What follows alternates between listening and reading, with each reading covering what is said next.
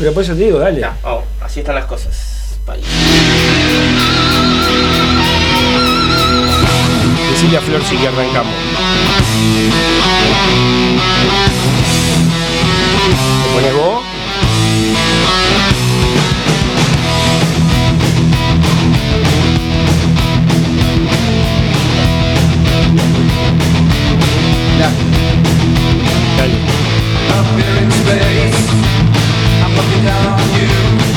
Buenas tardes a todos.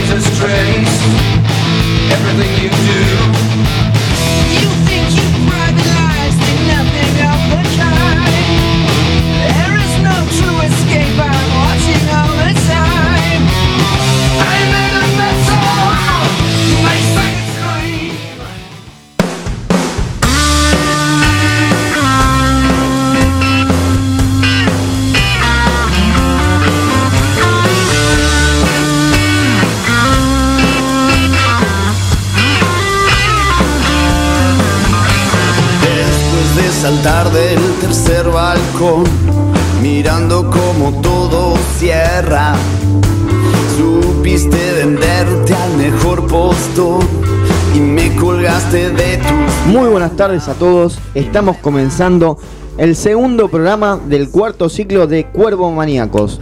Aquí voy a presentar a mis compañeros Juan Pablo Acuña. Buenas tardes, Juan Pablo. Fede, ¿cómo te va? ¿Todo bien? Abrazo grande para todos. ¿Cómo andan? ¿Bien? Todo bien, por suerte. Pablo, te veo ahí con cara de dolor. ¿Qué pasa? Estaba cantando, me cortaste el mambo. Con ¿Qué estabas cantando? ¿Qué cantás? ¿Sos La cantante? cortina. Por supuesto, dale, subí, mirá, A dale. ver, dale, canta. Así que te compro tu descontrol, ya está. tu loca diversión.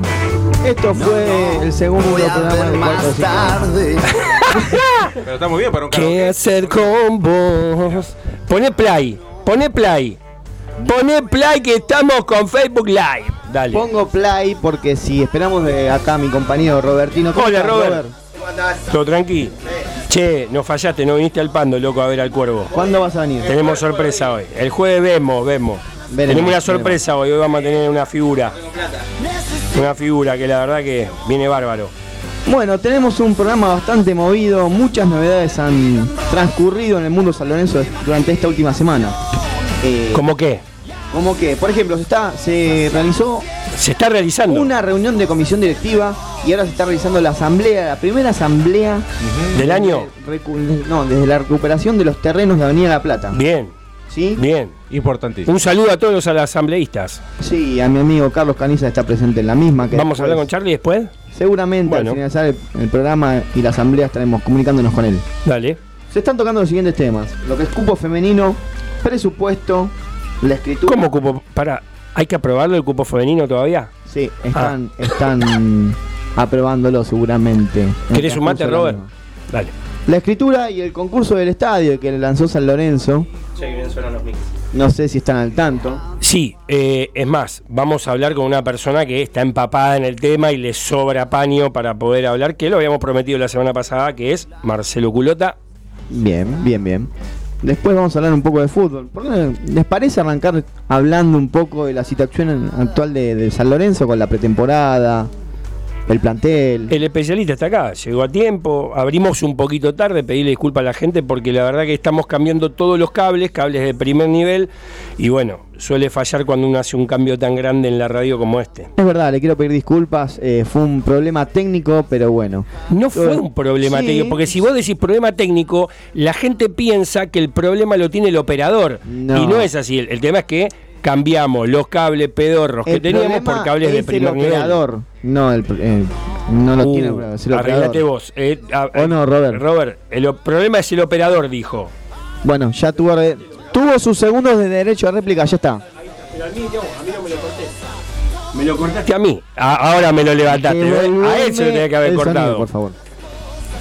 Bueno, Juanpi, contame, ¿qué pasa con la novela esta de los hermanos Romero? ¿Vienen, no vienen? Creo que ya vamos por el capítulo, a ver, 7 por 3, 21, 22, 23. 23 capítulos, porque cada día es un nuevo capítulo en esta novela.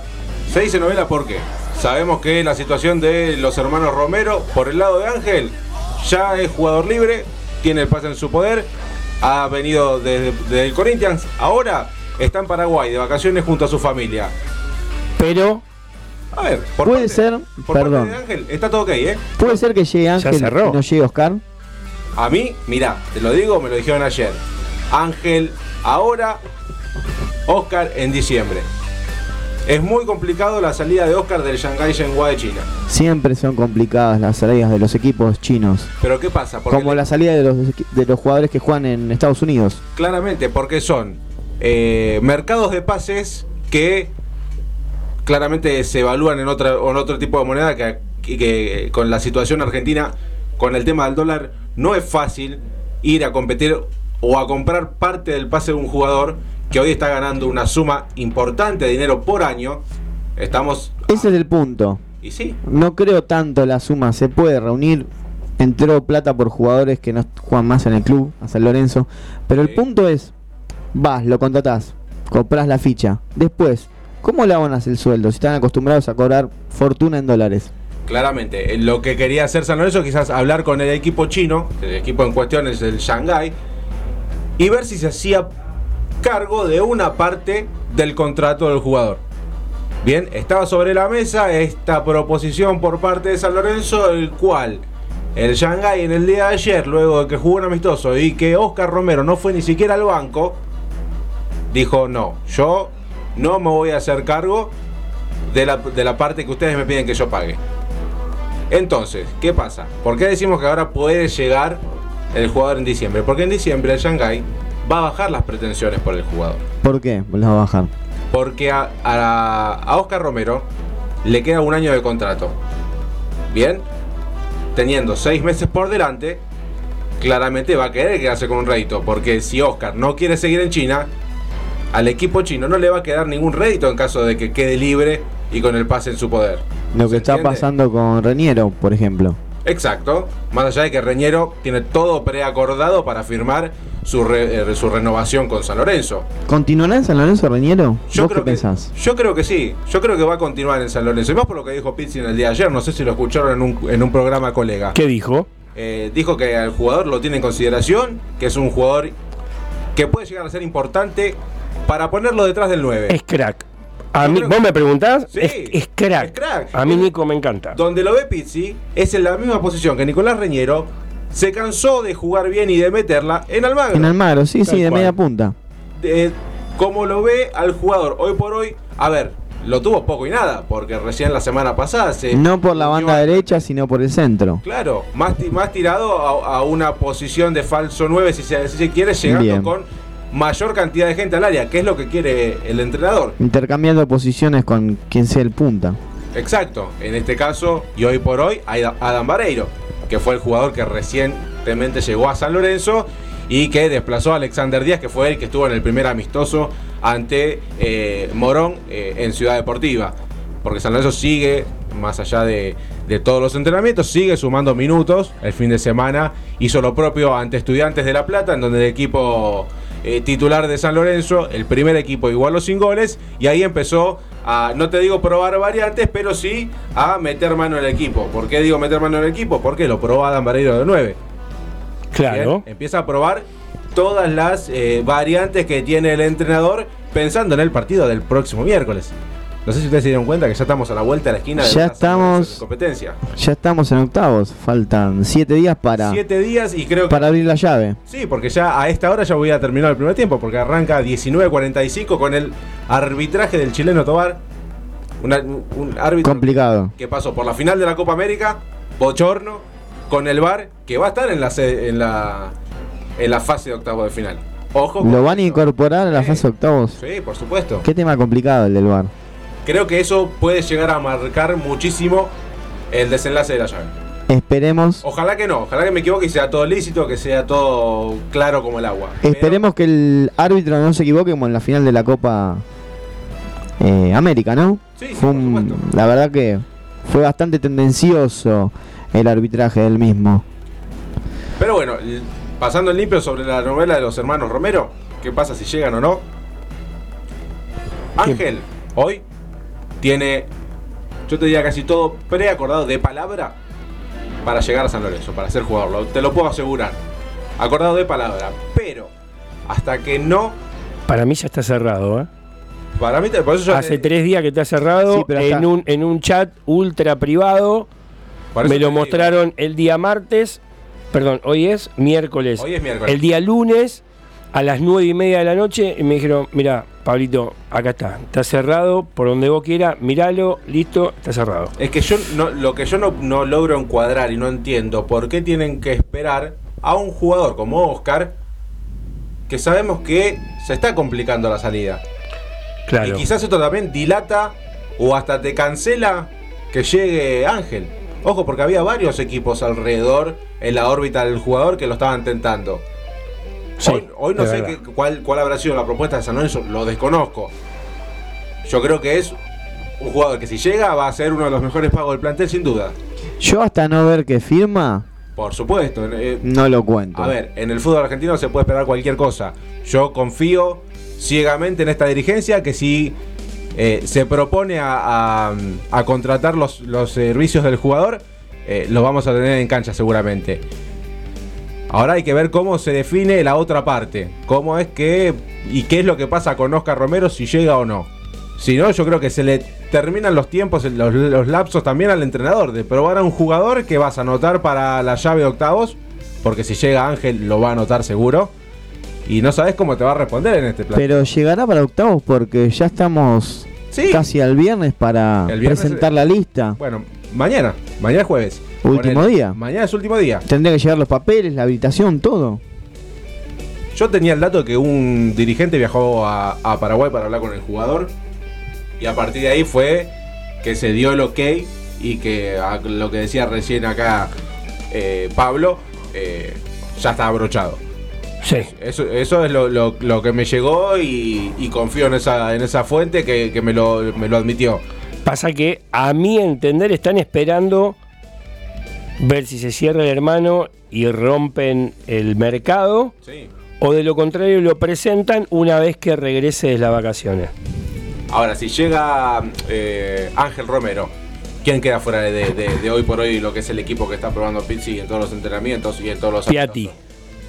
Piatti queda fuera. Sí, queda fuera Piatti totalmente. Pero Piatti no está en San Lorenzo. Ah, ¿no viene Piatti? Piatti no. no. dijo que el único club que jugaba era San Lorenzo? No, pero si no le pones un millón de dólares para jugar un partido de octavos, no viene.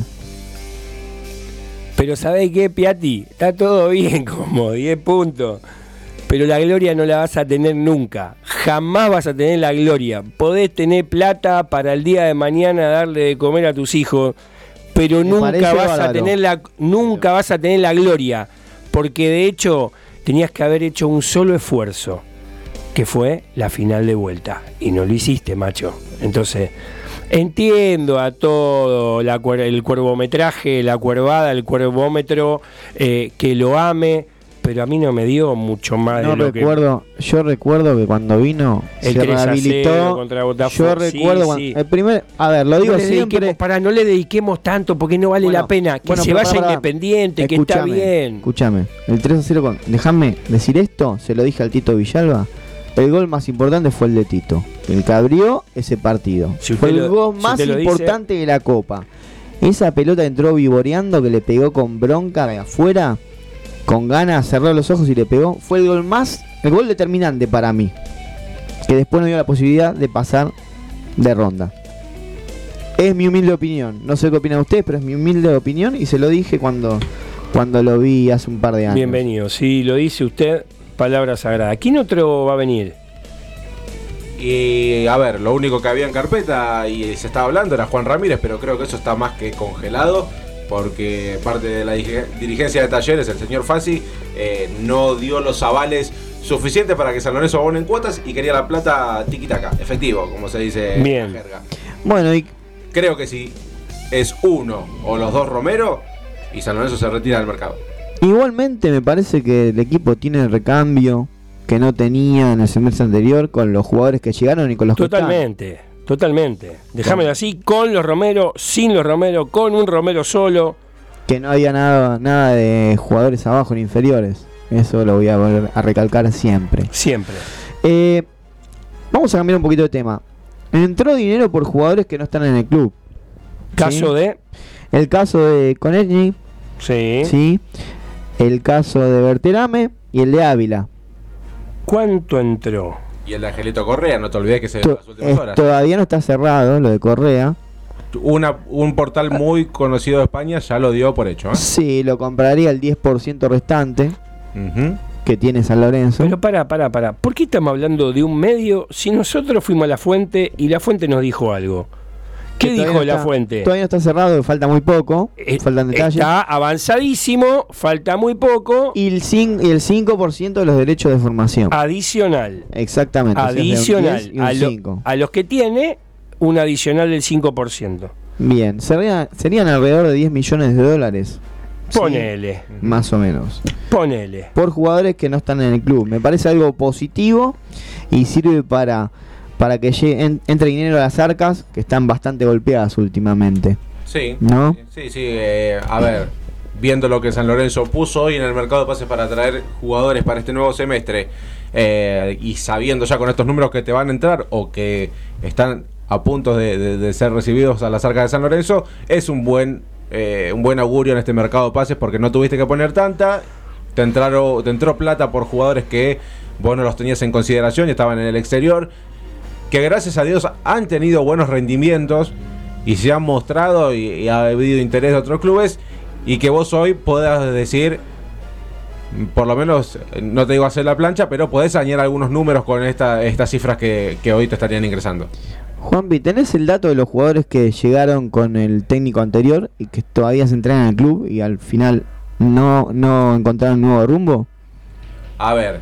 eh, Nuevos rumbos. ¿Se podría decir de mm, los marginados, quizás? Sí, sí, sí, los que están entrenando con la reserva, ¿no? A ver, Román Martínez Se fue Aldo Civi. Dami- y Damián Pérez han eh, rescindido su contrato con San. Sí, Aldo- eh, Pérez se fue a jugar a la segunda de España, al Sporting de Gijón. Exactamente, a Gijón. Mm, bien. eh, la verdad que Ariel Rojas. Ariel Rojas también va a ser el reemplazante de Pichi Mercier en Atlético, en Atlético Tucumán. Tucumán, sí, que el Pichi cambió de vereda. Le gustó Tucumán y se quedó allá. La verdad que es sorprendente. ¿En San Martín. me Sí, está diciendo? San Martín de Tucumán. Martín Sí, de Tucumán sí. se lleva el Pichi. Jugadorazo, me encanta. Sí, a mí también. Digan lo que digan, me encanta. Gonzalo Castellani, futuro totalmente incierto. Aún sigue en el club, pero sin un nuevo horizonte a la vista. Sí, claramente. Y bueno, después tenés a los colombianos. Juan, Camil- Juan Camilo Salazar, que se fue, que San Lorenzo lo devolvió a Millonarios luego de una intimación por parte de Millonarios por no abonar una de las primeras cuotas que debía. Es discutible eso también. ¿Sabes por qué? Sí, Te voy a explicar. discutible. A ver. Porque no rindió. Sí. A ver, yo tuve Para la mí posibilidad de no es verlo. discutible. No, no, está bien que lo- se lo haya devuelto, me parece excelente. Claro, pero es discutible porque Sí. la mayoría de los cabezas de termo que tenemos llamados sanlorencista eh, hablan de la deuda y hablan de la gestión y hablan de lo más y de ahí te suman el balance la ciudad deportiva y a ver, Muchos hablan y ni siquiera van a la cancha. No, a la cancha van todos. no, no, no, a la cancha van todos. muchos que leo que hablan que a la cancha van todos. No sea prejuicioso. Al- ponele. Al a la- pando sí, a la cancha. A la cancha van todos. A la cancha. No dije al pando, dije a la cancha. Bueno, yo te Entonces, estoy aclarando. Yo voy por otro lado, vos vas por uno, yo voy por otro. Bien. Bien. A ver. La realidad es que van todos a la cancha. Porque hace ya tres años que venimos trabajando con el eslogan que San Lorenzo es más que 90 minutos. Todo el mundo va a los 90 minutos. Entonces, como todo el mundo va a los 90 minutos, todo el mundo tiene derecho de hablar sobre Juan Camilo Salazar. Entonces, ¿a vos te parece bueno? A mí me parece bueno. Eso va más allá. Tiene que ver con el rendimiento del tipo. Sí. Si Para el tipo mí, no rindió. no rindió en ningún El tipo momento. no rindió en ningún momento. Entonces, vamos a devolvérselo. ¿Cuánto le demos? 800, tiralo a dos años. Déjame esta deuda. Me confundí. Esto es como pasa con la tarjeta de crédito, muchacho. Obvio. Si vos te ¿Cómo querés comprar un piano, la financiás a 12 cuotas y terminás licuando la inflación. Bueno, a ver, pasa lo mismo. ¿Tanto les cuesta a los hinchas de San Lorenzo entender esto? Devolvéselo con un monio y decir, ¿cuánto te debo? 500. Y bueno, después dentro de seis meses arreglamos y en vez de darte 500 te doy 250 y me terminó haciendo un favorazo. Bueno, La esto- verdad que sí. Esto es lo que hizo San Lorenzo. La dirigencia, cuando llega la intimación, le pregunta a Pizzi: Juan Antonio, Juan Camilo Salazar, ¿está en tus pretensiones? ¿Lo querés para tu equipo? Y yo, la verdad, que hoy, para mí, es un jugador del montón, ¿eh? Está en segundo plano. Bueno, Para entonces, mí- arregló con Millonarios, lo devolvió y pagó una pequeña eh, un pequeño resarcimiento económico de 350 mil dólares. Nada más. Para mí, Tal ninguno de los tres colombianos que llegaron con el ciclo anterior, del, del técnico anterior, No. Podían jugar en la primera del fútbol argentino. Cuatro, ¿eh? acordate de. mm, de- Perdón, a Loaiza no lo cuento. Raúl Loaiza. A Loaiza no lo cuento porque fue el, el Fue único que el, rindió. único que El único que rindió. Me refiero a y por el de- cual yo me quedaría, ¿eh? pero también lo entiendo a Pisi, que era el mejor mediocampista, centrocampista, pero en un equipo que era paupérrimo. A ver, lo querés tener como una tercera o cuarta variante, bienvenido sea, 10 puntos, déjalo. Ahora, si te aparece una oferta desde Defensa y Justicia, desde Alvarado de Mar del Plata, y después lo hace billete, o desde el Bahía, ¿sí? lo primero que tenés que hacer es comprarle la ficha. Claro, ¿sí? claro está, que Y estaba en una suma de 800 mil dólares. eh, Baratísimo. Baratísimo. Y eso, eso es lo que me parece raro, no se com- que no se compre. Eso es lo que me pareció raro. Tal cual. Juanpi, ¿tenés el posible equipo que estaría debutando el próximo jueves? Pará, vamos a hacer una cosa. Miércoles. Miércoles, sí. Vamos a hacer una cosa. Miércoles. ¿Por qué no vamos a un cortecito? Tenemos Facebook Live. No, increíble, la gente está interactuando a lo loco ahí. ¿Vos me decís? Sí, sí, Sí, sí. carteles. Hola, Mirá. ¿cómo andan? Saludos a todos Hola, los que están en el Facebook ¿cómo Live. Eh, escúchame, eh, tirá la- las redes mientras que Robertino prepara el tema de, no- del cuarteto de Nos. Tiralo, eh, tiralo ya mismo. Tema cuarteto. Yo no soy Eh, el hijo de Hernández, papá. Ese era bien power. Arroba cuervo-maníacos. En Instagram seguimos en Cuervo Maníacos. Y el Facebook Live, Cuervo Maníacos. ¿Salimos?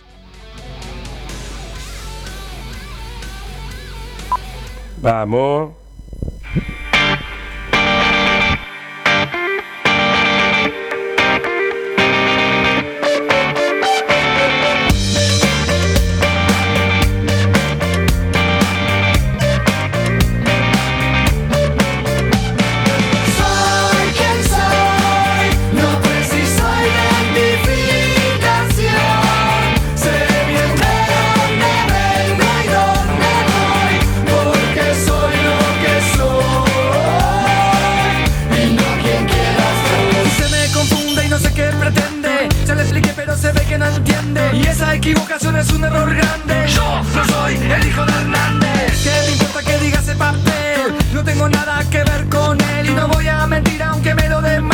Demande. Yo no soy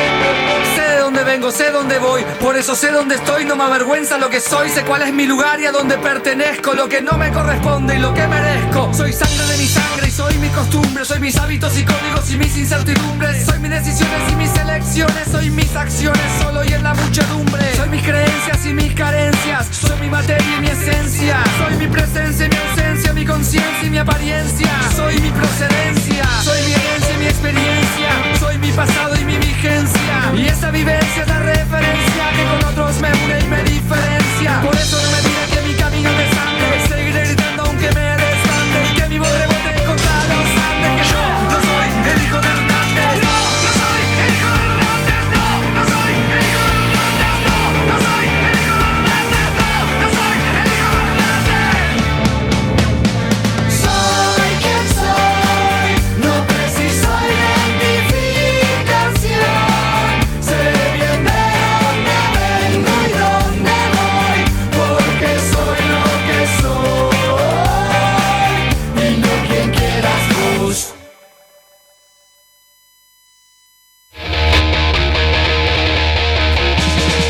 pasó, Ahora qué sí, mirá temazo, cómo ¿eh? terminó, se pasó. Se pasó, se pasó, sí. se pasó, se pasó muy bueno. Bien, Muy hemos bueno. lanzado Pará, una pará, encuesta. pará, pará, pará, pará. Perdón, Sí, dígame. Para, vos no tenías una sorpresa, qué sé yo, porque vos, vos vivís, vos sos peor que, que lo Globerto, ¿eh? Dale, Kinder.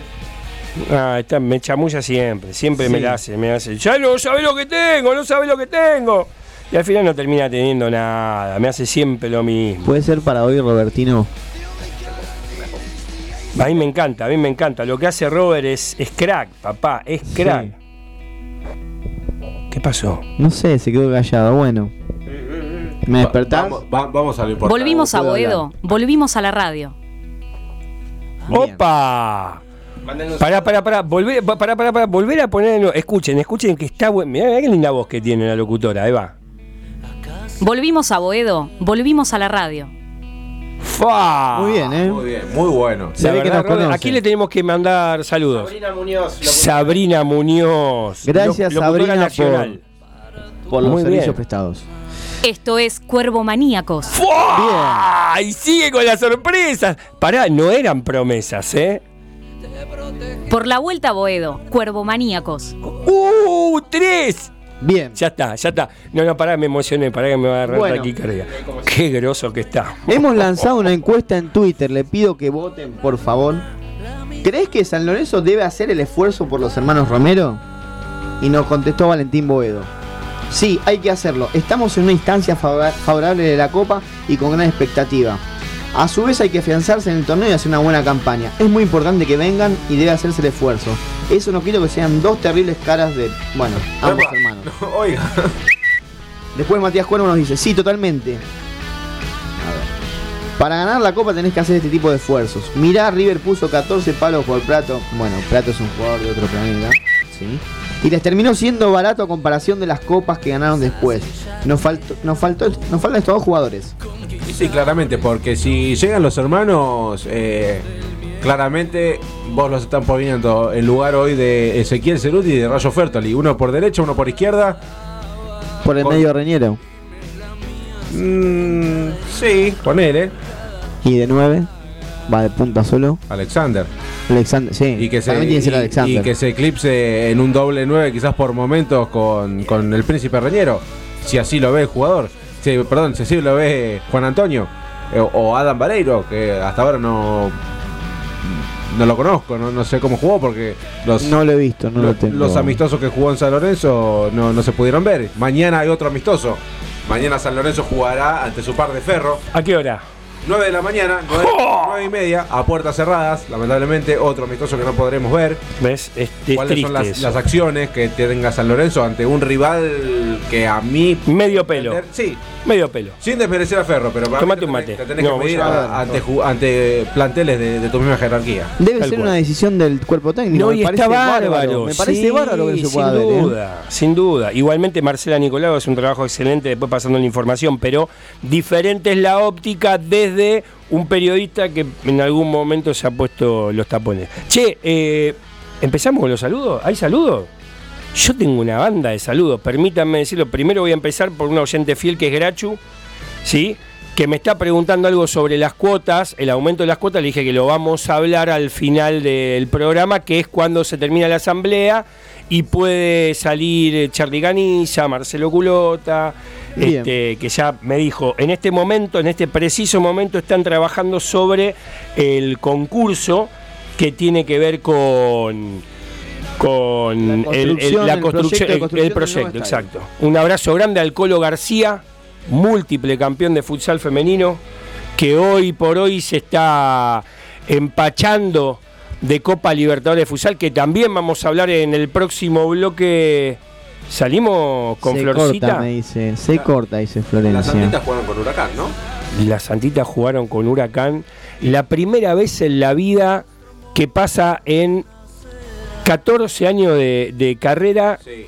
y en el segundo año que se incorpora la tira completa, quinta, cuarta, tercera, primera. La quinta perdió 4 a 2, iba perdiendo 3 a 2, va a buscar el partido, Bien. lo liquida Huracán. Acto seguido pasa a la cuarta división y gana 2 a 1. Pelota en los palos, peloteo bárbaro, gana Huracán. Es la primera vez en 14 años que ganan dos partidos consecutivos de dos categorías diferentes. Correcto. Y es la única vez que nos ganaron en primera hace ya cinco años. La tercera división ganó 5 a 0 Sí. y la primera división ganó 6 a 1. ¿Sí? Eh, los, mi- los mismos equipos son los que se enfrentaron sin ningún tipo de cambios en la final de la Copa Argentina, la cual ganó San Lorenzo. Correcto. ¿Sí? Hace meses atrás.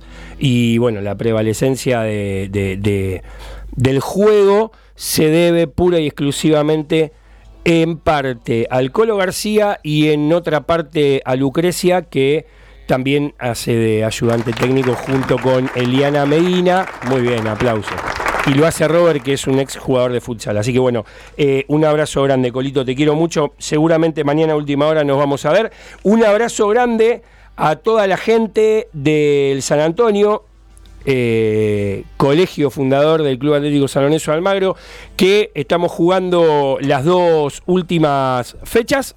Venimos muy bien. Un saludo muy especial para los cuervos de Barracas que nos están escuchando. de Barracas, Me acaba muy de bien, llegar muy bien. un mensaje de ellos. Muy bien, muy bien, muy bien. También le quiero agra- agradecer a mi amigo Oscar Romero y a la Barra Eterna, como siempre, fiel del otro lado escuchando el programa.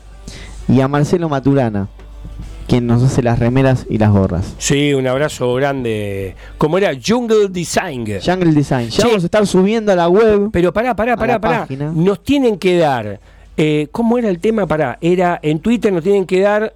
eh, nos tienen que seguir y nos tienen que poner me gusta y participan por la gorra. ¿Por qué no subís la foto de la gorra de Ahí nuevo? la voy a retuitear. Porque nuevamente. es el último programa de julio que la vamos a sortear.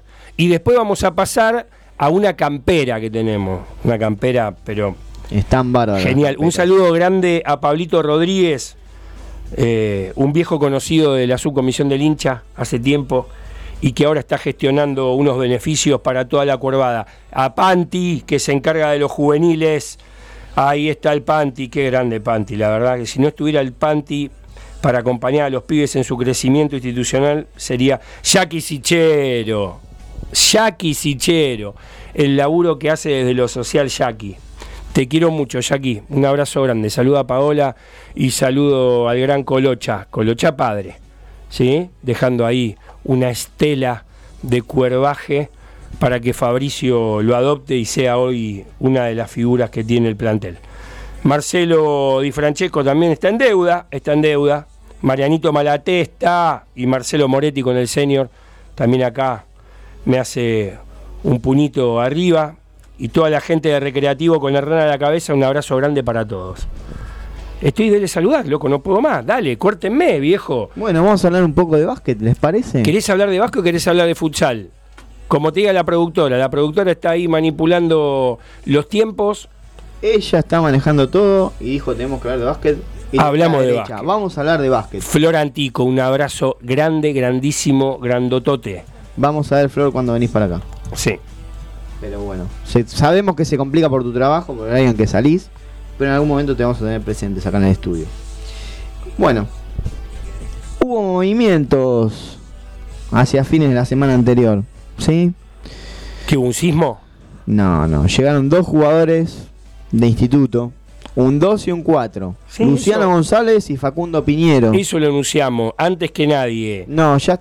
A ver, ya se sabía. faltaba ¿Se sabía confirmarlo.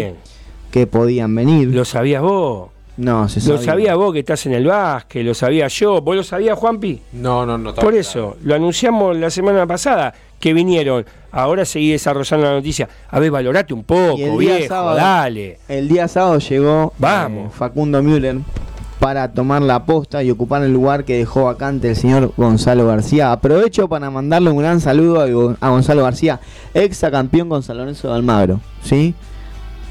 Es histórico lo que logró al frente del equipo. Faca Piñero llegó para jugar de cuatro. Eh, de- ju- va a cubrir el lugar que dejó vacante Ra- Ramón Clemente, que se fue a jugar el Mundial para Puerto Rico. No sé si se retirará del básquet o si continuará jugando. Y por otro lado, un jugador que me gusta mucho, que lo vengo siguiendo hace tiempo, que es muy buen tirador, marca muy bien y no desaparece cuando tiene que, que estar. El señor Luciano González, para jugar de dos, el hijo del Chuzo, el re- recordado Chuzo González. Faltaría completar con un 4 y un 5 el equipo, ¿sí? ¿Por qué? Están ahí negociando con Calfani y con Anthony.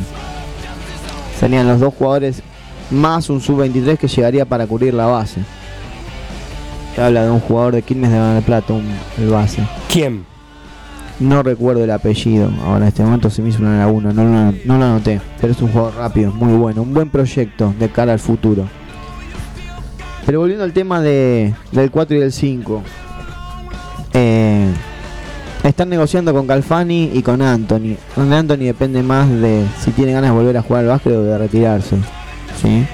¿Cuántos años tiene Antonio? 37 años, el canadiense. Igual está, está roto, ¿eh? No. está roto, tiene las rodillas, vos lo ves, No, así en, está- en directo lo, no, le ves la rodilla, no, a está ver, perfecto. sí, está Está perfecto, Le sobra paño para jugar en la liga. pero a ver si me entendés, Sí. a ver, está todo roto el tipo, pero hoy está en no óptimas coincido. condiciones, que bien. no le pasó nada en las rodillas, nunca le pasó nada en las rodillas, ¿No?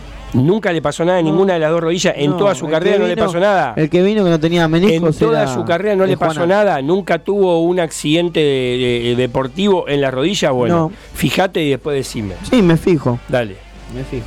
No te estoy diciendo que lo haya tenido en San Lorenzo, te estoy diciendo que lo haya tenido, no sé, hace 8 años, 9 años, y que el trajín deportivo lo lleva hoy a que con 37 años quiera dejar el, deporte. O sea, si está en, en pleno auge, ¿cómo va a dejar con 37 años?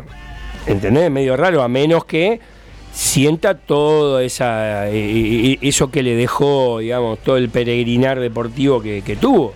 Quiero tocar un tema que me parece fundamental aclararlo.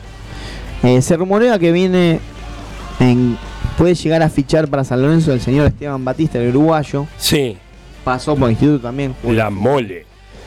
Sí. Ahora es el, el tema es el siguiente. Si, se- si llega Batista, el que saldría, en mi concepto sería Mellince, que tiene ofertas del exterior. Sí, Si viene 5, no cumple con las características que necesita San Lorenzo para ocupar el lugar de Anthony. sí. Si viene Batista junto con Mellince, estamos en problemas. ¿Por qué? Porque son dos jugadores con gol. ¿Sí? No tan rebotados y no tienen tanta presencia en la zona pintada en defensa. ¿Qué es lo que hace falta? O sea que vos sí que se desestabiliza. Sí, quedamos desbalanceados. ¿sí? Desbalanceados. No, no, no me gustaría tener ju- jugar con esos dos cinco. Los dos son de primer nivel, son de primera categoría, son muy buenos jugadores. Pero, Pero necesitas un 5 que imponga presencia debajo de los tableros en defensa. Que el rival, cuando lo vea, dude entre penetrar o tirar- tomar el tiro externo. ¿Sí? Que te bloquee los tiros. Que te intimide. Lo que hacía Anthony era sa- salir a jugar y la primera jugada los medía. Le estudiaba los movimientos. y la después, segunda lo rompía todo. no, no rompía los. Te- Intentaba te bloquearlos. Intentaba bloquearlos. ¿Sí?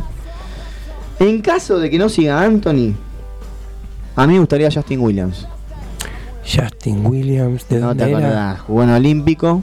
Sí. bajo la conducción técnica de Fernando Bro, que Para, para, para, para. ¿Era, ¿Era el negro con las rastas? No, No, no, no, entonces no. No, no, lo tengo, loco, no lo No, tengo. ese es Jeremy Gould.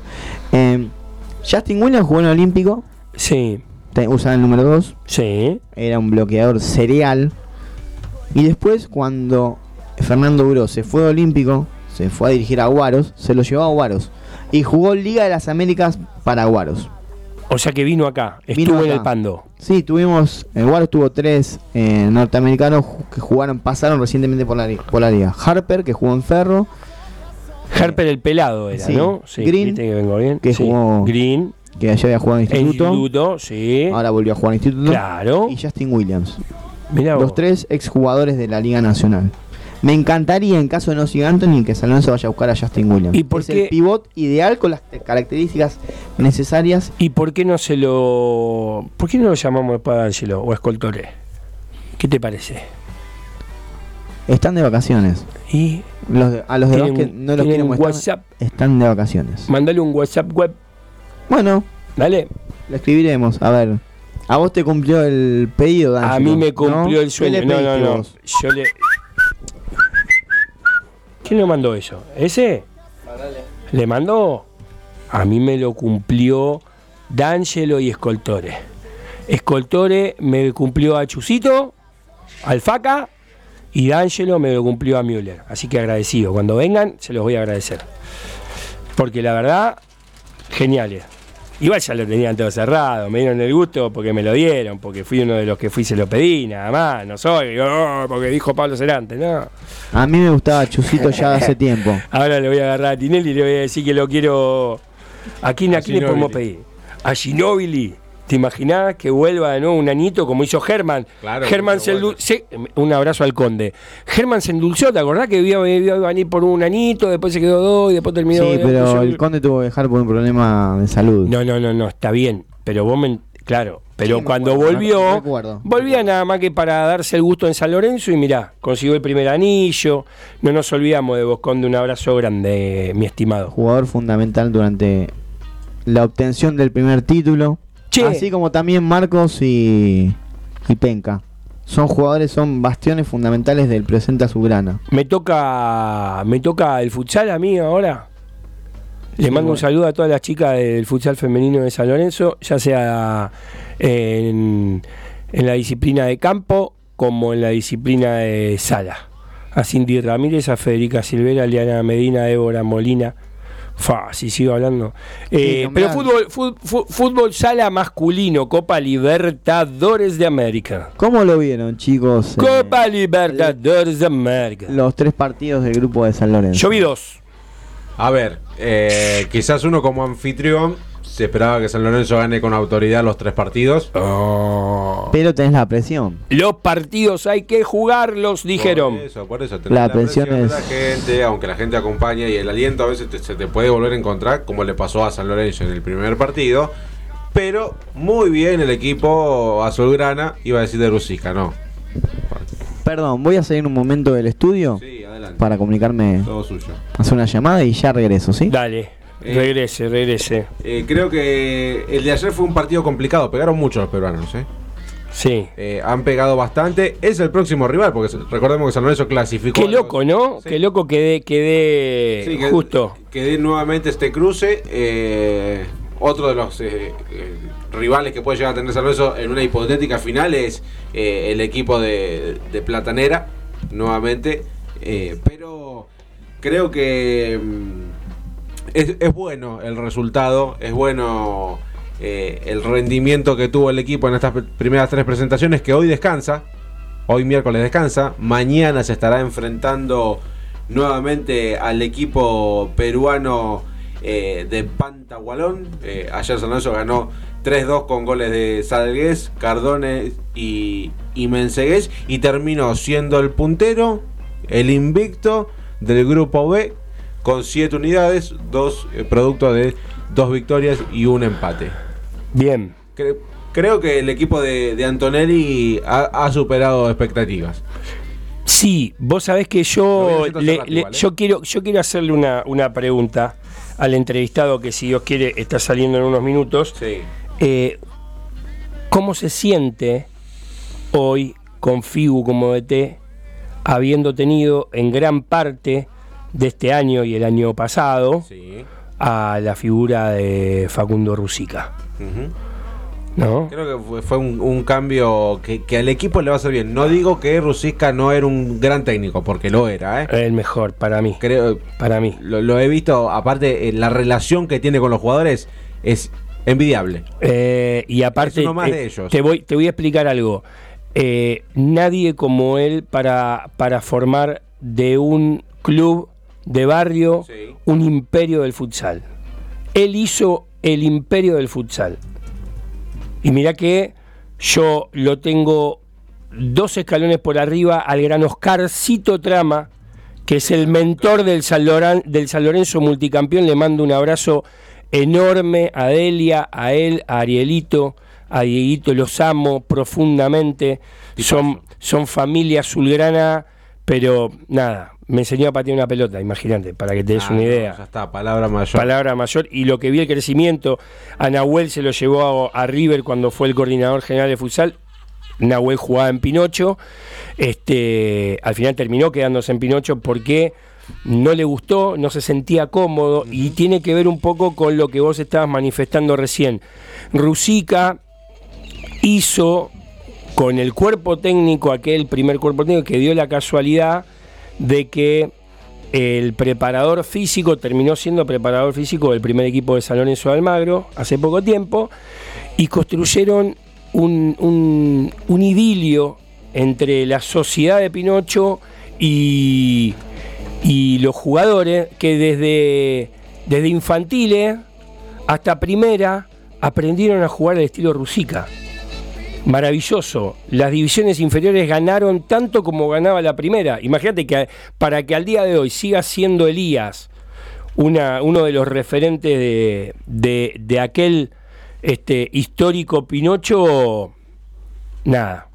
Eh, vaya mis, mis saludos, mis respetos, mis cariños y el recuerdo imborrable de todo lo que me enseñó Oscarcito Trama.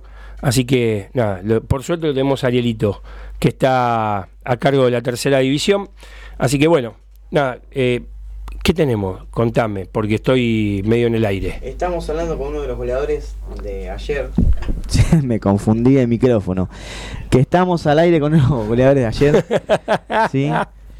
Lo, lo vas a nombrar vos, Pablo. ¿Quién es el señor que tenemos? en ¿Será? Mariano Cardone? ¿será? Exactamente. el Nah, jodeme. Mariano Cardone. ¿Cómo estás, Mariano? Buenas tardes.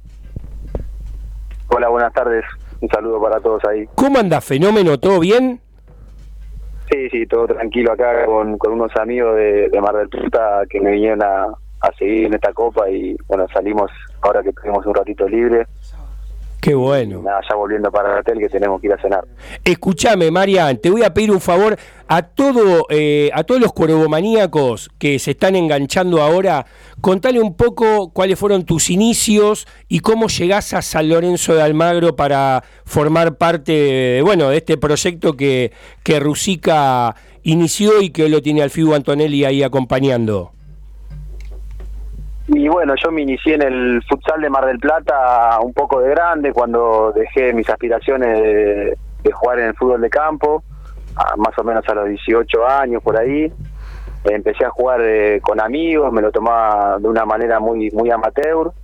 Eh, empecé en la selección de Mar del Plata de la Liga Metropolitana, lo que se llama acá, de- que corresponde a otra liga que es CAF bueno, se me fueron dando algunos torneos, mostrándome, se me dio mi primer concentración de, de la selección argentina de esa liga, jugué, jugué varios años en esa liga y bueno, por un contacto eh, relacionado a mi técnico de esa, de esa selección, que es muy amigo de Facu, un, hoy, hoy por hoy que comparte el cuerpo técnico con FIU, eh, Carlos Berna, Mira, eh, me llamó, me dijo que Facu quería contar conmigo para empezar el proyecto allá por 2017 y bueno, eh, tomé la decisión de irme de, la confederación donde jugué tantos años y pasar al futsal de AFA.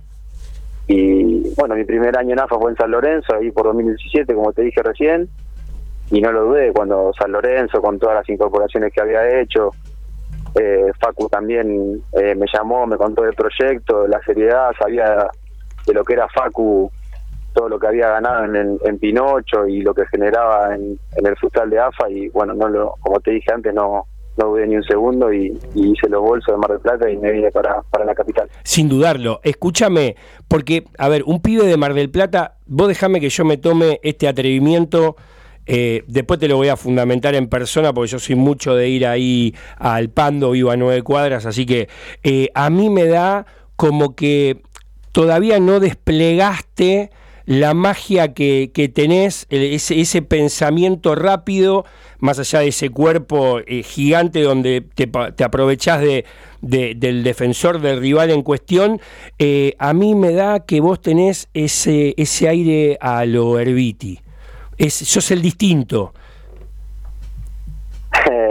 bueno, muchas gracias. No, no, es, Eh, a ver, eh, es así, ¿viste? Y viene de Mar del Plata, justo Walter también vino a la pensión de chiquitito, pero eh, era en algún momento me dice, loco, yo cuando entré a San Lorenzo y veo esto, no lo puedo creer a comparación de lo que se habla, ¿no? Porque en Mar del Plata tenés una filial de San Lorenzo, más o menos te pueden dar, pero vivir vos dentro de un plantel como este, ¿qué, qué sensaciones tenés hoy día? No, bueno, mi llegada a San Lorenzo me generó a mí como, como jugador y como persona muchísimas cosas. Mar del Plata no es lo que es Capital Federal. Yo soy eh, muy familiero, muy amiguero, me costó mucho, me vine de grande. Eh, tuve que, me costó, me costó adaptarme, me costó, yo venía de otro futsal. Eh, por lo general, los equipos que siempre jugué fui muy protagonista, jugaba capaz que 30 minutos por partido y bueno, llegar a San Lorenzo con, con toda la figura que tiene, con, con Facu, un técnico tan obsesivo que, que, no sé, que me enseñó tanto, me exprimió tanto, porque para jugar a este futsal también que hay que entender tácticamente, hay que defender, que capaz que ahí es un poco el déficit que tengo, porque yo soy un jugador ofensivo y como te dije, vengo del fútbol 11. Claro. Eh, y obviamente lo que es San Lorenzo, no hay clubes eh, que se le acerquen en Mar del Plata a, a lo inmenso que es este club. Para mí tuve que hacer muchos cambios, obviamente positivos, muy contento, pero hay que tener paciencia y, bueno, de a poquito pude ir, ir yendo de menor a mayor eh, y de a poquito voy voy demostrando lo que lo que puedo dar. También gracias a, toda la confianza que me dan mis compañeros a lo bien que anda el equipo. Y, bueno como como te dije recién eh, con paciencia y con muchas ganas de demostrar lo mío creo que voy sacando lo que puedo dar Eh, Marian, ¿cómo te va? Buenas noches. Juan Pablo Acuña te saluda. Eh, vos recién nombrabas. Buenas noches. Buenas noches. Recién nombrabas de, de- de tu llegada a San Lorenzo y cómo te formó eh, el pelado Rusica y vos eh, has sido dirigido por él bastante tiempo y ahora también estás bajo el, el mando de, del Figo Antonelli. ¿Cuáles son las diferencias que vos podés dar sobre estos dos entrenadores? Y bueno, eh, las diferencias son grandes por una cuestión de, de experiencia, ¿no? Facu tiene muchos años de experiencia en el futsal como primer entrenador, eh, Figu tiene mucha experiencia como jugador que, que no la tiene Facu, eh, pero bueno, eh, no es lo mismo ser jugador que ser técnico, y, y lo que tiene Figu es que lo exprimió a Facu este tiempo que estuve ayudándolo y, y mucho no cambia. Sinceramente trabajamos parecido a, a como veníamos trabajando Facu, obviamente que, que la, la pérdida de Facu es un, un líder, eh, nada, nuestro referente eh, que inició todo este proyecto, pero Figu la verdad que lo está haciendo muy bien, con muchas ganas, eh, tratando de mantener la línea, poniéndole lo suyo, porque como te dije, jugó muchos años, jugó en Europa también al futsal y, y trata de ponerle lo de él, pero tratamos de mantener una línea porque nos dio mucho rédito todo, todo el trabajo que hicimos con Facu y las ideas que él, que él nos daba. Claro, y, y de cara a esta Copa Libertadores que están afrontando ahora, eh, y con la experiencia que Figu Antonelli tiene, como vos bien decías, de el fútbol eh, del extranjero, del futsal eh, eh, en, el, en el viejo continente, ¿cuáles son la- las recomendaciones que le dio como exjugador y hoy técnico a ustedes para afrontar una competencia tan importante? No, creo que también, no solo FIBU, tenemos jugadores que jugaron competencias eh, muy importantes también a nivel internacional y sabemos que internacionalmente no se puede regalar nada, que hay que estar, hay que llegar bien físicamente, bien mentalmente, con mucha gana, eh, con personalidad para, para agarrar la pelota, para para jugar y a la hora de defenderse de animales porque es otro el roce, no es lo mismo que el de la liga el de la liga local y creo que hasta ahora así lo venimos haciendo y por eso nos pudimos quedar con un grupo que, que a priori era complicado. Sí, eso, eso lo veníamos hablando en la presentación acá junto con Pablo y, y llegamos a, a, a la conclusión de que el partido de ayer se, eh, por parte del equipo peruano se ha pegado mucho. Fue un partido bastante Friccionado. friccionado que se, se notó por momentos que, que se ponía quizás tenso. ¿Ustedes cómo lo, cómo lo vivieron adentro de la cancha?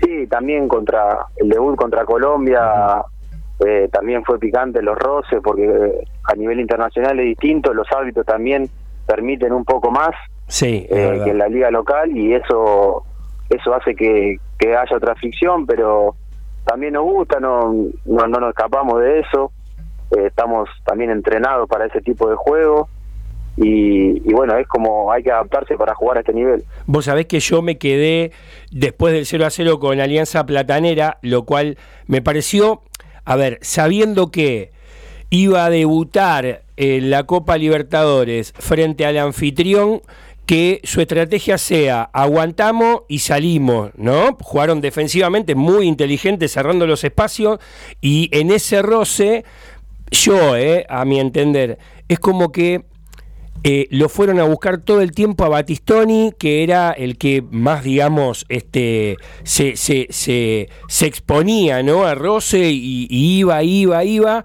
Y nos olvidamos de, por ejemplo, entraste pocos minutos, esa también es una realidad donde por ahí en esa fricción y dejar el partido caliente, vos con la cabeza fría hubiera generado, pero bueno, hablamos con el diario del lunes. Y terminado el partido, me quedé a ver a los peruanos con Universidad de Chile. Y lo que jugaron los peruanos con el 10, el venezolano, que no recuerdo el nombre, eh, que me hizo acordar, no sé si vos tuviste la posibilidad después de bañarte de quedarte o te fuiste. Eh, no, no, nos tenemos que bañar y nos tenemos que ir porque hay muchos horarios que respetar porque Claro. impone Conmebol el, el horario de los traslados y eso no, no me lo que quedar. lo que menos me imaginé era que iban a pasar de generar un fútbol tan vistoso de la mano de, de- del 10 este venezolano que estaba jugando en el equipo peruano y que ayer jugaran de esa manera a ustedes para el partido de mañana eso le, le sirve como como base de partida para saber cómo juegan o ayer fue un partido totalmente distinto para poder entrar a la clasificación a cuartos? Mira, en cuanto a lo primero que dijiste, creo que fue una decisión un poco también de- del cuerpo técnico y, y sabia, creo yo, porque siempre los debuts y más de local y con toda con toda la expectativa que tenemos nosotros, a veces la ansiedad no no, no, no nos dejó desplegar nuestro juego ofensivo Tal cual. y, y se fue a jugadores más defensivos con mucha experiencia y creo que por eso también me tocó jugar eh, menos minutos que capaz que lo habitual y me parece que fue muy acertado porque mantener el arco en cero en un torneo así en cuando empezás es muy importante Eh, te da confianza para seguir creo que Sin bueno duda. bajamos la ansiedad ya con el segundo partido y también lo demostramos ayer y en cuanto a lo que decís de los de los venezolanos eh, creo que tienen manejan muy bien la pelota les gusta mucho tocar juntarse a tocar tienen buena técnica buenos controles buenos pases pero también eh, uno los ve y, y son armados físicamente y, y cuando tienen que meter meten eh, a, eh, a los peruanos perdón que tienen al venezolano Claro. eh, y cuando tiene que meter, meten, no tiene problema y creo que lo que va a cambiar un poco del partido es lo que se juega, ¿no? Va a haber otra tensión, eh, es un cuarto de final y va a ser, un- va- creo que va a haber un poco más, más de roce de parte de los dos equipos. Y contame, si en el caso, vamos a cruzar los dedos, vamos a tocar madera, vamos a pedirle a San Expedito que nos dé una mano. Tenemos la otra llave, tenemos Barbosa y Corinthians. La verdad que es un, es un placer de que se enfrente los dos y quede uno, pero eh, ¿cómo? la vemos difícil, ¿no? Está difícil.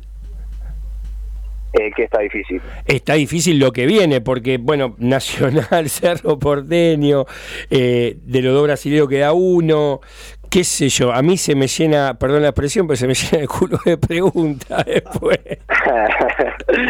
y mirá, sin- sinceramente los papeles a mí no me gusta hablar porque creo que tenemos un partido muy difícil, así nos lo tomamos, somos muy respetuosos de cada rival, tanto en la liga como, bueno, ahora más en la Copa Libertadores. Creo que tenemos que tener solo la cabeza en el partido ahora que viene y así lo, lo siento en el grupo. Y si querés saber algo de, de lo que es representan los equipos brasileños, la historia, la liga profesional que tienen hace años, jugadores que, que han jugado mundiales, que ya han ganado esta copa varias veces.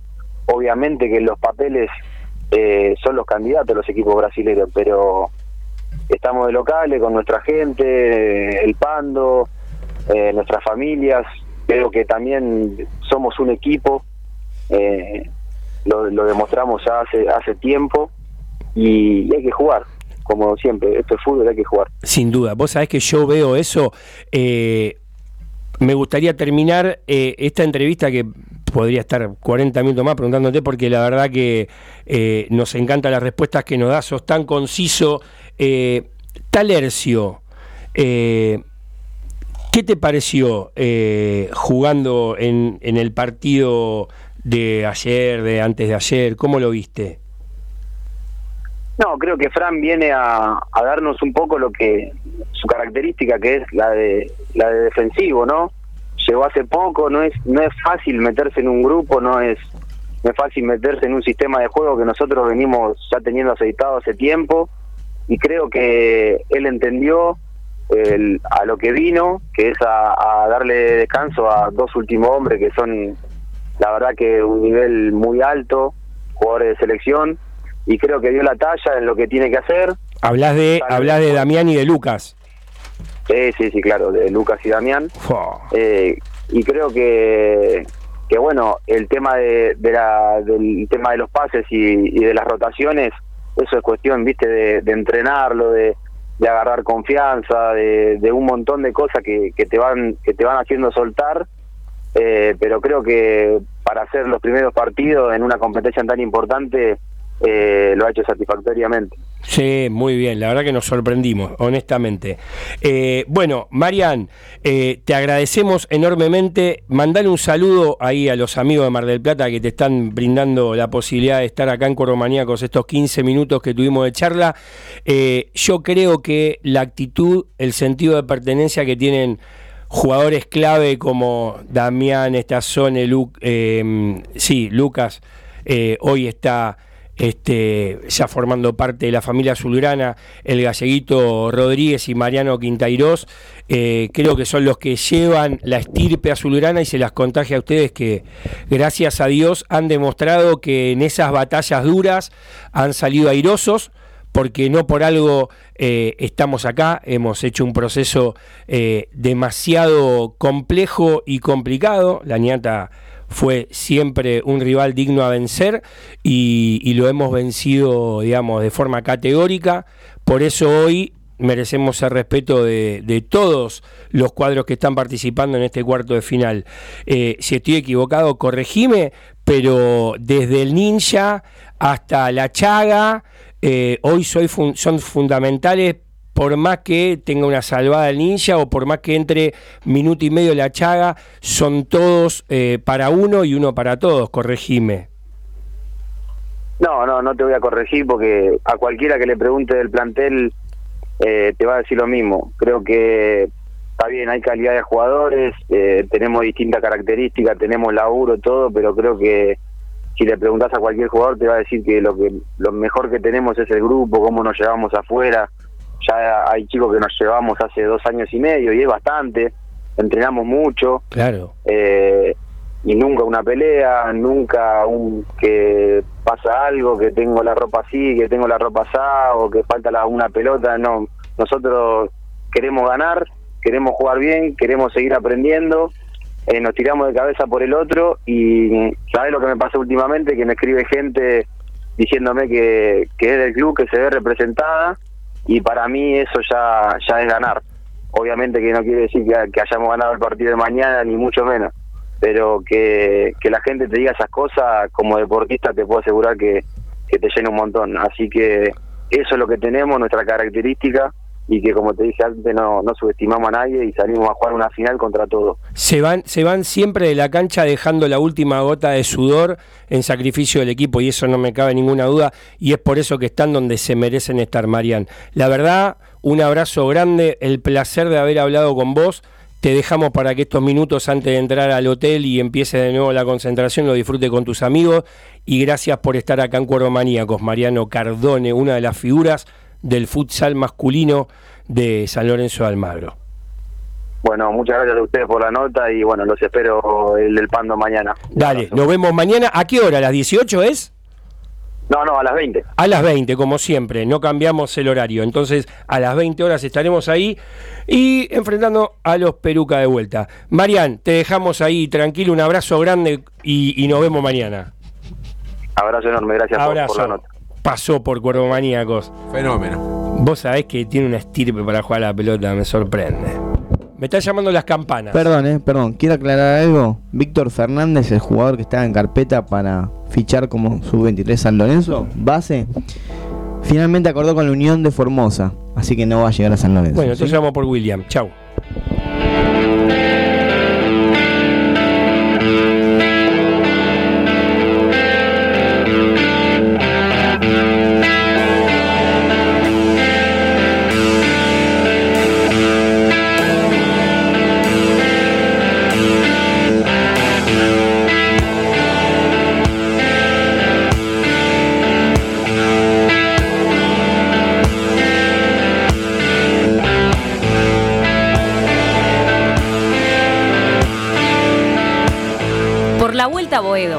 Cuervo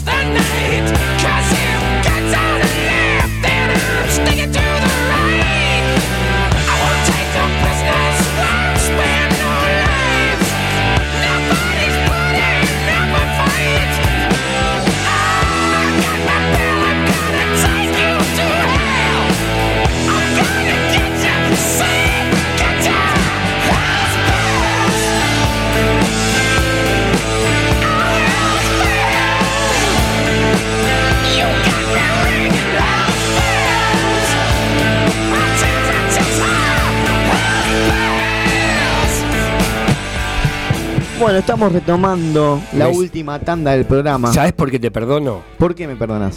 Porque del otro lado tenés un amigo. Porque si Obviamente. no, ICDC no lo tenés que cortar jamás. Y si no, preguntale. Campana del infierno, no, pero ¿A él escucha tenés? reggaetón. ¿Quién escucha reggaetón? Escucha reggaetón, no, baila zumba. tiene no, jodeme. ¿Baila zumba? Sí, así me dijo el otro día. No. ¿No es así, Charlie? No, imposible que, que yo pueda bailar. Primero, pr- primero buenas noches y segundo tengo que hablar de eso. Imposible que yo pueda bailar. Para, para, para, para. Estamos con nuestro queridísimo amigo Charlie Caniza, arroba el plateísta radio, crack. es el informador número uno, lejos, más allá de que sea mi amigo y que lo quiero un montonazo. El mejor de todos. Es la Charlie. realidad. ¿Qué vamos a hacer? ¿Cómo andan ustedes? ¿Cómo andan Pablo, Fede, Juanpi? ¿Cómo andan? Estamos tomando unos mates que ya están pasando de estar riquísimos a estar medio feos, porque Están bueno. pasados por agua, pero bueno, bien, Están estamos lavando, acá. Sí, está. Eh. Parecemos boca, lavando, lavando y lavando. Pero bueno. Fuerte, fuerte ahí, me parece. ¿Está fuerte Cuénteme- qué cosa? ¿Está fuerte el sonido? No sé. Cuénteme, mi, mi estimado amigo, el vicepresidente segundo de San Lorenzo me pone, Pablito, hoy es un día histórico. Explíquele a la cuervada de cuervomaníacos por qué hoy es un día histórico. Mira, es un día histórico y hoy hubo una asamblea, la primera asamblea que se efectúa nuevamente dentro del predio de Avenida de la Plata en 1700 y una asamblea que además eh, votó la escritura eh, de cesión de esos terrenos de vuelta a favor de San Lorenzo, Toma que votó eh, el concurso internacional para lo que será el estadio y todo lo que va a tener este predio, que votó además el cupo femenino pensando en las elecciones de fin de año. Eh, definitivamente tres temas que podrían haber estado en tres asambleas diferentes y todas hubiesen sido muy importantes, eh, pero el destino y la historia les tocó a este a esta gestión de asambleístas eh, ser los elegidos para eh, levantar y aprobar estos temas muy importantes y de hecho se los veía en, en la cara de los mismos asambleístas que cada vez que pedían la palabra se quebraban, muchísimas lágrimas, votaron de pie eh, la, la escritura por la vuelta a Boedo. Me imagino que fue, me imagino que fue unánime, ¿no? obviamente fue unánime y había estaba el sentimiento cuervo a flor de piel y se sentía en cada palabra que, que decían así que eh, fue una asamblea muy pero muy importante ¿Cuál fue el discurso más emotivo, el que más te llegó, el que más te pegó, Charlie? Mira, eh, Roberto Álvarez fue emotivo, Miguel Mastro Simone fue emotivo porque también habló de, de su viejo, de le- lo, que- lo que nos termina pasando a todos, que eh, los que vivieron el viejo gasómetro, había mucha gente que no se animó a pasar nunca más por, por los terrenos, eh, que ha- hay muchas de esas personas eh, mayores que ya no están entre nosotros, entonces el recuerdo es constante hacia ellos. Eh, es lo que nosotros hablamos el, el 30 del 6 en los festejos. Eh, esta gesta es mucho más de la gente que no vio al, gas- al viejo gasómetro de la que lo vio. Fue una cuestión generacional. Todos los que somos eh, 40, sub 40, eh, no lo vimos al viejo gasómetro y, lo sentimos, lo estamos llevando y nos sentimos orgullosos de esto, como si hubiésemos pisado y, e ido a alentar en ese estadio. Creo que lo, lo fue una gesta nuestra que lo luchamos como lo hubiesen hecho ellos, ¿sí? Nuestros, nuestros padres, nuestros abuelos. Tomamos la posta y le dimos para adelante y logramos esto. Mira, en una época donde la- la- las generaciones se desconectan de, sus padres, de sus mayores, donde es muy difícil pasarle enseñanzas, y lo hablo desde mi rol de padre, inclusive a ustedes les pasa algo similar los que son padres o tienen chicos muy cerca, eh, que un grupo de, de- de hinchas socios hayan pasado este sentimiento a otro grupo de hinchas y socios que, que no pudieron vivir algo y pudieron arraigar este sentimiento tan fuerte y tan, y tan importante, eh, es una gesta tanto o más, o más grande que la misma Vuelta a Boedo. La verdad que me sorprende. Estoy sorprendido, no, no logro caer. Sigo tirando mensajes con Roberto y, es eso, ¿no? Es la emoción que tiene cada uno de esos asambleístas de, de poder formar parte de algo que dentro de 15 años, 20 años, se lo van a comentar a sus hijos o a sus nietos y van a decir, esto fue algo apoteótico, porque más allá de lo histórico, tuvimos que llegar sorteando un montón de situaciones, ¿o no, Charlie? Por ejemplo, eh, y esto quiero que vos lo informes, que sos el que tiene la, la- noticia más, más fresca, siguen quejándose porque Carrefour puso las chapas nuevamente y las cocheras son de Carrefour, ¿no? Algo así. A ver, sí, Pablo, de hecho, el día que se firmó la, la- escritura, eh, aquel viernes anterior al fin de semana donde todos terminamos festejando en la Avenida Plata, eh, mientras se leía la escritura se seguía la negociación y, cerrando los últimos detalles y por eso ese poner el gancho y firmar la escritura tardó cuatro horas. O sea, nada fue sencillo y te lo demuestra que hasta la mismísima firma de la escritura también se complicó. Claro. Y en algún momento algún, a, a- algunas de las personas que estaban ahí adentro y que tenían que firmar empezaron a dudar, che, ¿firmaremos hoy? ¿Esto se destrabará? Claro. Pero bueno, eh, es parte de, la cadena de, malabares que, tuvimos que, hacer. El club, los hinchas, toda la gesta y la, gente que se involucró en esto, eh, que tuvo que hacer para seguir adelante. Recordemos, a ver, el rol de los socios registradores, eh, muchachos, estamos hablando de 30.000 tipos que compraron de a 3 mil pesos, eh, cuando era otro, otro dinero, por supuesto, otro valor de la plata, Claro. que, que pusieron plata en algo que no existía, en un fideicomiso, algo que poca gente conocía lo que era, eh, y, y la totalidad de ese dinero pagó muy alta proporción de lo que se le tuvo que terminar pagando al supermercado para que se le fuera, para, para que se fueran de nuestra tierra. Fuimos víctimas de esta gestión gubernamental también se podría decir, ¿no? ¿Cómo, Pablo? Que fuimos víctimas de esta gestión gubernamental, se podría decir también con la inflación, con el dólar. Eh, obviamente, la, la, la, la pata política siempre es una complicación. Estamos en época de elecciones y uno honestamente no sabe qué, eh, cuál va a ser eh, el grado que va a tomar esto con respecto a la gente de San Lorenzo y lo que vendrá. Pero sí, el dólar es un gran conspirador para, para este tema de, de la vuelta a Boedo. Mm, No, no tengo en la cabeza con cuántos inició este proceso de, de valor cambiario, pero te podría llegar a decir que estaba cerca de los 10 pesos y ahora ya estamos en los 40 y pico. Y cada, cada cuota de un millón de dólares, que en algún momento era mucho más sencilla de juntar, Claro. eh, hoy cuesta y mucho. Exactamente. juntarla. Y ni hablar de la construcción del estadio que va a, a- habrá que pensarlo muy seriamente cómo se afrontará porque tiene que haber un estadio ahí.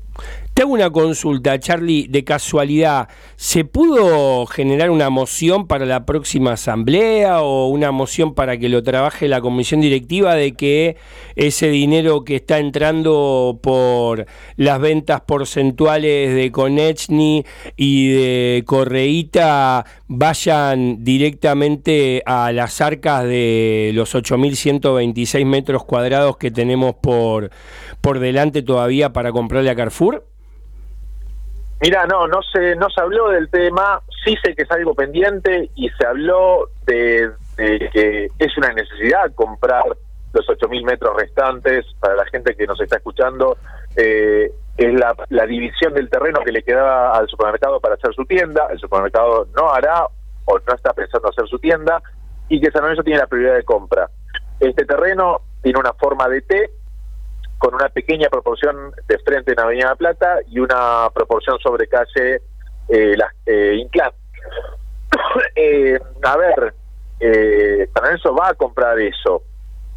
La movilidad económica para hacerlo no sé cómo la va a generar, porque obviamente no va a costar lo mismo que costó el predio al valor del metro cuadrado, me refiero, y va a ser una negociación tanto o más ardua de, de las que ya San Lorenzo ha vivido con pensando en la vuelta. Vos sabés que tengo eh, varios amigos, yo los llamo antivueltas, ¿no? Eh, pero con onda, ¿por qué?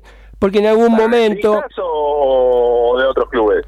No, no, no, no, de San Lorenzo, porque, a ver, para que te des una idea por qué les llamo antivuelta, con cariño en este caso, porque me dicen, porque me decían, después perdieron la oportunidad, porque también hay que decirlo, hasta que no vea el cartel en, en los terrenos, yo no voy a pagar el metro cuadrado. Bueno, viste los terrenos y ya se había terminado el fideicomiso. Papucho, perdiste. ¿No confiaste? Perdiste. Eh, estimo yo, estimo yo, que sería una buena alternativa porque para todos esos que dijeron hasta que yo no vea, en la desconfianza que vos hace minutos comentabas con la estrategia financiera que habían desarrollado, eh, hoy al ver que ese primer fideicomiso fue una realidad, bien podría generarse un segundo con amplias expectativas, porque ya no vas a tener a un Charlie Caniza, a un Juan Piacuña, a un Federico Buceta, a un Pablo Cerantes, que ya han aportado un metro cuadrado, sino que se complementaría con todos los que se quedaron afuera, pensando que esto no iba a ser realidad, ¿no? A ver, eh, Pablo, eh, a mí me llegan consultas de, de gente que no había terminado de pagar su metro cuadrado por las vicisitudes del país, por, Sin por los pensamientos personales, por lo que sea, y quería terminar de pagarlo. Eh, hice la consulta a algún dirigente o gente que estaba manejando el fideicomiso, y hoy por hoy el fideicomiso está cerrado, es imposible eh, volver a abrirlo, siquiera para recibir ese dinero. Eh, de hecho, lo, lo- lo que me solicitaron era que los socios refundadores que hayan quedado colgados y no hayan podido terminar de pagar su metro, manden una nota solicitando que la aper- reapertura. Yo creo que parte del, de- del, dinero para la construcción va a venir de otro fideicomiso. Hay que pensar bien el tema de la venta de, abonos de localidades a, a futuro, pensando eh, en el estadio, en, en Avenida Plata, ya para que la gente pueda ir adquiriendo sus localidades. Me, me, me- Estoy temblando ya. No sé qué más. Tengo una emoción, Charlie. Te juro que estoy esperando que, que pasen estos últimos tres minutos para poder enganchar el llamado con Marcelo Culota, para poder... Estoy anotando estas preguntas que vos me haces para ver si el día de mañana se puede presentar algo idéntico y qué posibilidad pueden tener los que quedaron a medias con, con, eh, esos metros cuadrados que en algún momento empezaron a pagar y por esas vicisitudes de la vida quedaron a, a medias. Pero, Pero Pablo, a ver, los asambleístas lloraban de la emoción. Antes de votar, cuando tenían que tomar la palabra para aplicar alguna moción, y una vez votado, eh, los asambleístas empezaron a abrazarse entre ellos en pequeños grupos, fueron a buscarlo a Roberto Álvarez, fueron a buscarlo a Miguel Mastro Simone, estaba eh, Marcelo Culota, estaba Claudio de Simone también, eh, cada uno desde su lugar, todos gestores de la Vuelta a Boedo desde diferentes lugares. Eh, y en la verdad, hasta uno eh, que lo veía desde adentro y desde afuera, porque desde afuera, porque obviamente uno no es parte de, de ningún órgano de gobierno, pero desde adentro porque uno tiene el, sentimiento del hincha completamente arraigado. Y era emocionante. Y ver a, un tipo duro como Roberto Álvarez lagrimeando, decís, carajo. Eh, y ahí te empezás a dar cuenta y das una noción cabal de lo que fue esto y lo que le genera sentimentalmente a la gente que fue involucrada.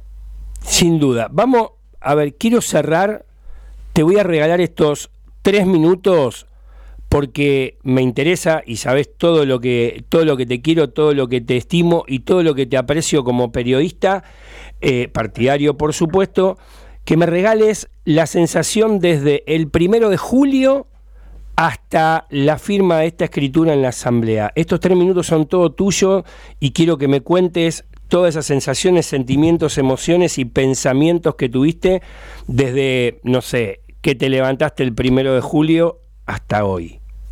Mira, esto es sencillo, Pablo. Para mí empezó un rato antes. Para mí comenzó cuando fui a cubrir ese viernes la reunión de comisión directiva donde se aprobaba el texto de la escritura. Yo ese día hice 900 kilómetros para cubrir eh, la, la aprobación de la escritura en comisión directiva y tenía el dato de dónde se podía llegar a hacer la firma de la escritura. Me tiré de cabeza y dije, con esas cosas que, que uno tiene, de que a veces se, se frustra y dice, no me salió y se golpea la cabeza contra la pared. Salió, fue el único medio. Y, y ver también de vuelta ese semblante en primera persona, eh, mano a mano, de tanto Matías Lames, Marcelo Tinelli, Roberto Álvarez, eh, Claudio de Simone, que estuvieron todos ahí. Eh, decís, llegamos. Y después eh, fue un contar de horas hasta el evento del 30 del 6. Eh, lo, lo compartimos ahí con, con- los muchachos, nos hemos visto y, abrazado también. Eh, y decís, eh, lo disfrutamos en familia, eh, muchísima gente, muchísima más gente de la que yo hubiese podido imaginar que iba a venir a festejar. Y, y cada paso que uno da, decís, esto es muy difícil que yo pueda llegar a cubrir una noticia más importante que esta eh, en San Lorenzo. Porque cuando esté el estadio, todos van a ver el estadio, pero en la firma de la escritura, hoy una asamblea histórica, de vuelta dentro del predio de, de Avenida La Plata, eh, definitivamente toca la, la- la- la fibra más, más íntima y sensibiliza a todos y nos hace tratar de entender eh, un poco qué es lo que logramos y, te lo cierro con, con unas palabras que dijo Miguel Mastro Simone. Miguel Mastro Simone pedía que nos tomáramos nuestro tiempo para disfrutar de este momento porque después en la vorágine de la gestión de un club o de nuestras vidas, mañana tenemos un montón de quilombos y hay que seguir solucionándolos y, y corriendo tras, tras las cosas. Pero estas cosas son importantes para nuestra vida y para lo que le dejamos a nuestros hijos, hasta de enseñanza. Y, y- te comento un- unas palabras de Claudio de Simone. Acá David le ganó a Goliat. A Lorenzo le compró, lo obligó a, a vender, mejor dicho, a una multinacional francesa. Un predio eh, de muchísimos metros cuadrados en una zona céntrica, porque eh, Boedo está muy cerca del, del centro geográfico de Capital Federal. Entonces, muchachos, definitivamente es para, para disfrutar. Estoy emocionado. Te juro por Dios que se me aparecen situaciones de sanlorencistas que por medio de las redes tratan de defenestrar todo este trabajo eh, de la comisión directiva, de los que acompañaron. Y eh, no sé, es mi sensación eh, parar un poco la pelota, tomarse estos 10, 15 minutos y, sentirlo, ¿no? Que es lo que nos falta, porque en la vorágine, como decía Miguel, eh, hoy lo conseguimos y mañana eh, nos levantamos y hay otros nuevos desafíos en la vida, pero hay que remarcarlo y, y no es que yo me esté poniendo en oficialista, eh, pero la realidad es que más allá del balance y de la inflación y del dólar y de todo esto, estamos teniendo un- una década sanlorencista eh, espléndida, ¿no? Pablo, si hubiese sido fácil la vuelta, se hubiese hecho mucho antes. Sin duda. Coincido, coincido. Y esto es, y esto es eh, desde, desde el- 1, desde el 1 hasta el último, hasta el número 112.554, alia Vicentico, eh, todos formamos parte y todos tenemos que estar tirando del mismo carro, por más que uno por momentos se enoje y tuitee, la verdad es que tiene que ser considerado y por sobre todas las cosas agradecido, porque era lo que hablábamos el martes, eh, y ahí vamos a, esta última opinión y así cerramos. Eh, yo quiero que mi presidente sea jefe de gobierno, porque si tengo que ver toda la película de la gestión con el día de hoy, 17 de julio, y siendo las 21 a 20 horas, el final es súper feliz. ¿O me equivoco, Charlie? A ver, yo estoy estoy muy feliz y, y- y la discusión de, de la intromisión política en San Lorenzo, ¿no? Eh, yo la dejaría de lado. Todavía acá hace falta mucho laburo. Vos pensás que tenemos que hacer aprobar una, una ley por, por la legislatura, tenemos que realizar el proyecto eh, de, de estadio, hay que construirlo. Hay un montón de cosas. Hay que ir paso por paso, me parece. Ahora Sí, tenemos que ir con te- todo por la ley. Yo Sí. te podría decir de, de- de las cosas del día a día, de, de una carta de socio solicitando renuncia, no renuncia. Eh, me parece Para que mí hay que mirar- es una discusión que, que ni siquiera hay que tenerla hoy. Pablo. No, me Y, parece eh, que hay que mirar otra cosa. Tenemos que unirnos, tenemos que tirar todos para adelante. Lo primero es lograr que se sancione la ley. Eso es fundamental. Esperar a después de las elecciones a ver qué ocurre y ahí tirar todos para adelante, convocar, a, de ser necesario, una marcha en Plaza de Mayo o la legislatura como se hizo en su momento y después ver cómo se va a gestionar la financiación del estadio. Bueno, en algún momento eh, Santoro, legislador porteño, hincha de San Lorenzo recientemente socio, había comentado que había que esperar hasta eh, que San Lorenzo tenga la escritura para pensar en una movilización. Sí, Para eso ya tiene la escritura. Eh, creo que el gran desafío que tenemos los analistas de acá a fin de año es pensar desde la dirigencia, porque son los que tienen que ponerse a- al hombro esta eh, esta lucha para conocer los tiempos y, las fuerzas políticas, la contundencia que tiene que tener el tema y volver a copar la Plaza de Mayo, la legislatura, el, el centro porteño, lo que quieras que copemos. Creo que después de lo que vimos, la cantidad de cuervos que, que fuimos a festejar a Villa La Plata, en familia, ningún tipo de disturbio, sin sin siquiera suciedad en el barrio, porque de hecho el otro día trascendieron fotos que estaba impecable Avenida La Plata. yo creo que con esa fuerza y poder eh, somos imparables. Charlie, cambiando de tema, ¿sabes algo de los hermanos Romero? Parece que se cayó definitivamente la llegada de ambos. Eh, sí, no, no manejo mucho de, de libro de pases, parece que, que se cayeron ambos, tengo esa información. Eh, no sé, hay que analizar, ya estamos eh, contando las horas para volver al Pedro Viegain pensando El próximo en miércoles. jugar un nuevo partido por la Copa Libertadores en el partido de ida contra Cerro Porteño. Bueno, eh, te agradezco personalmente por haber pasado por nuestros micrófonos. La verdad, sos un amigo y nos diste una buena explicación de cómo se desarrolló la asamblea, esta asamblea histórica en la Avenida de la Plata. La primera, luego Bueno, de el que. agradecido soy yo, Fede. Bueno, te mando un abrazo, Charlie. Un abrazo grande, amigazo. Otra para ustedes, cuídense. Nos vemos. Un abrazo grande. Hasta luego.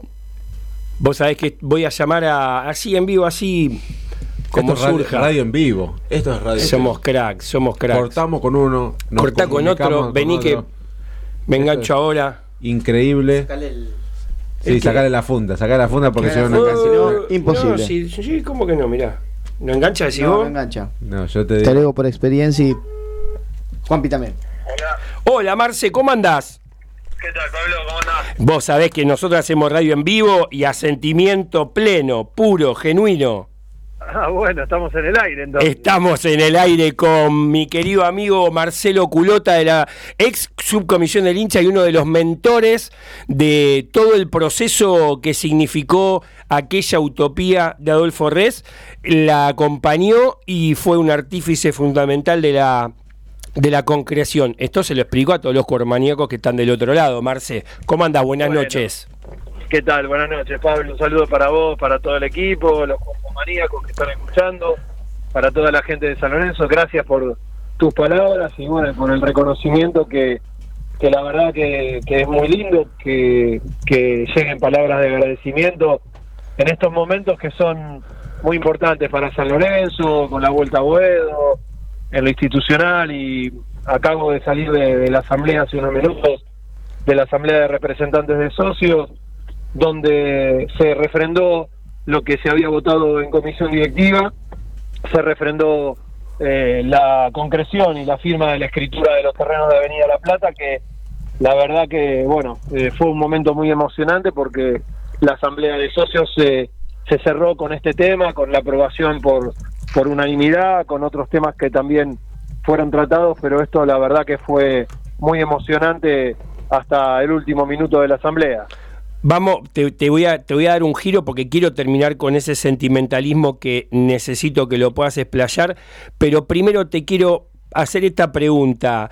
Eh, el cupo femenino, eh, que fue aprobado también en esta asamblea, ¿cuánto, Sí. ¿cuántas mujeres van a integrar la lista de comisión directiva en el caso de que se, Bueno. se generen las elecciones? Eh, El cupo, el cupo femenino tiene que ser integrado por al menos dos mujeres Bien. que, co- que compongan los órganos eh, de San Lorenzo de Almagro, sea la asamblea, sea la, comisión directiva, así que a todas las chicas, a todas las señoras, eh, a quienes quieran participar políticamente de San Lorenzo, eh, bueno, tendrán allí su lugar correspondiente y que uno siempre, sean hombres o, sean mujeres, quiere como sanlorencista que sea gente que se prepare, que, que tenga el honor de, estar en, en la mesa de comisión directiva, conociendo la historia de San Lorenzo, eso me parece que son los puntos fundamentales para tener en cuenta para, para ser miembro de comisión directiva y por supuesto tener los valores eh, bien altos de San Lorenzo de Almagro y con la responsabilidad del caso. Sin duda. Vos sabés que recién terminábamos de hablar con Charlie y conectamos de inmediato con vos porque, bueno, nos estás cediendo gentilmente estos minutos antes de sentarte a cenar con unos amigos, levantar la copa y brindar por la realidad a, ra- a raíz de esta escritura. Pero estábamos, no sé si imaginando esa posibilidad que yo le comentaba de poder generar eh, una, un nuevo fideicomiso para poder llegar a cumplimentar los 8.126 metros cuadrados que Carrefour nos está dando como prioridad. ¿Vos qué opinión tenés o qué perspectiva ves que, en cuanto a eso? Por supuesto que estoy totalmente de acuerdo. Yo Eh, en mi caso personal, como vos lo dijiste, yo soy un ex miembro de la subcomisión del hincha, de, de que estuve 14 años eh, con este grupo de trabajo, por diferentes motivos me alejé, pero lógicamente uno sigue tratando de sumar desde su lugar como socio vitalicio, como socio refundador que soy, y obviamente tengo muchísimas inquietudes, como tengo proyectos e ideas que los he presentado en comisión directiva y que espero que bueno se puedan tratar y por el bien de San Lorenzo se puedan aprobar para generar recursos. Y uno es ese justamente el fideicomiso lo acabo de hablar con Roberto Álvarez el vicepresidente segundo y se lo acabo de, de dejar también más allá de que nos vimos en en la en la asamblea de representantes de socios le acabo de dejar un WhatsApp mientras este estaba manejando eh, disculpando el tema de manejar y, y estar con un celular en la mano, pero San Lorenzo es- eh, tiene ese grado de, de pasión muy alto y le estaba comentando duda. esto diciéndole que, que tenemos que abrir un nuevo fideicomiso que me parece la herramienta más transparente y, y más clara para, para poder trabajar y reunir dinero eh, con un objetivo que es la vuelta a Boedo. San Lorenzo también acaba de aprobar en la Asamblea de Representantes de Socios eh, la solicitud de un préstamo de hasta 4 millones de dólares para diferentes eh, temas de la vuelta a Boedo, puede ser la cuota, eh, puede ser hacer frente a una reserva o seña, vamos a decir, si se diera, ¿no? Que no es así, pero eh, lo menciono porque a Imaginándolo. en algún momento, por los 8.000 metros cuadrados que, que todavía tiene la empresa, o sea, hay muchos eh, temas que tienen que ver con la vuelta a Boedo que van a llevar, eh, vamos a decir, ade- se, se van a poder llevar adelante con dinero y no con buenas intenciones solamente, entonces vamos a tener que generar los recursos necesarios, sea desde un fideicomiso, sea desde una cuota especial eh, que tengamos que pagar los socios, sea con un nuevo eh, eh, con un nuevo ítem como socio eh, refundador con metros cúbicos, por ejemplo, no ya no metros cuadrados, pero metros cúbicos para la construcción de las instalaciones y el estadio en Avenida La Plata.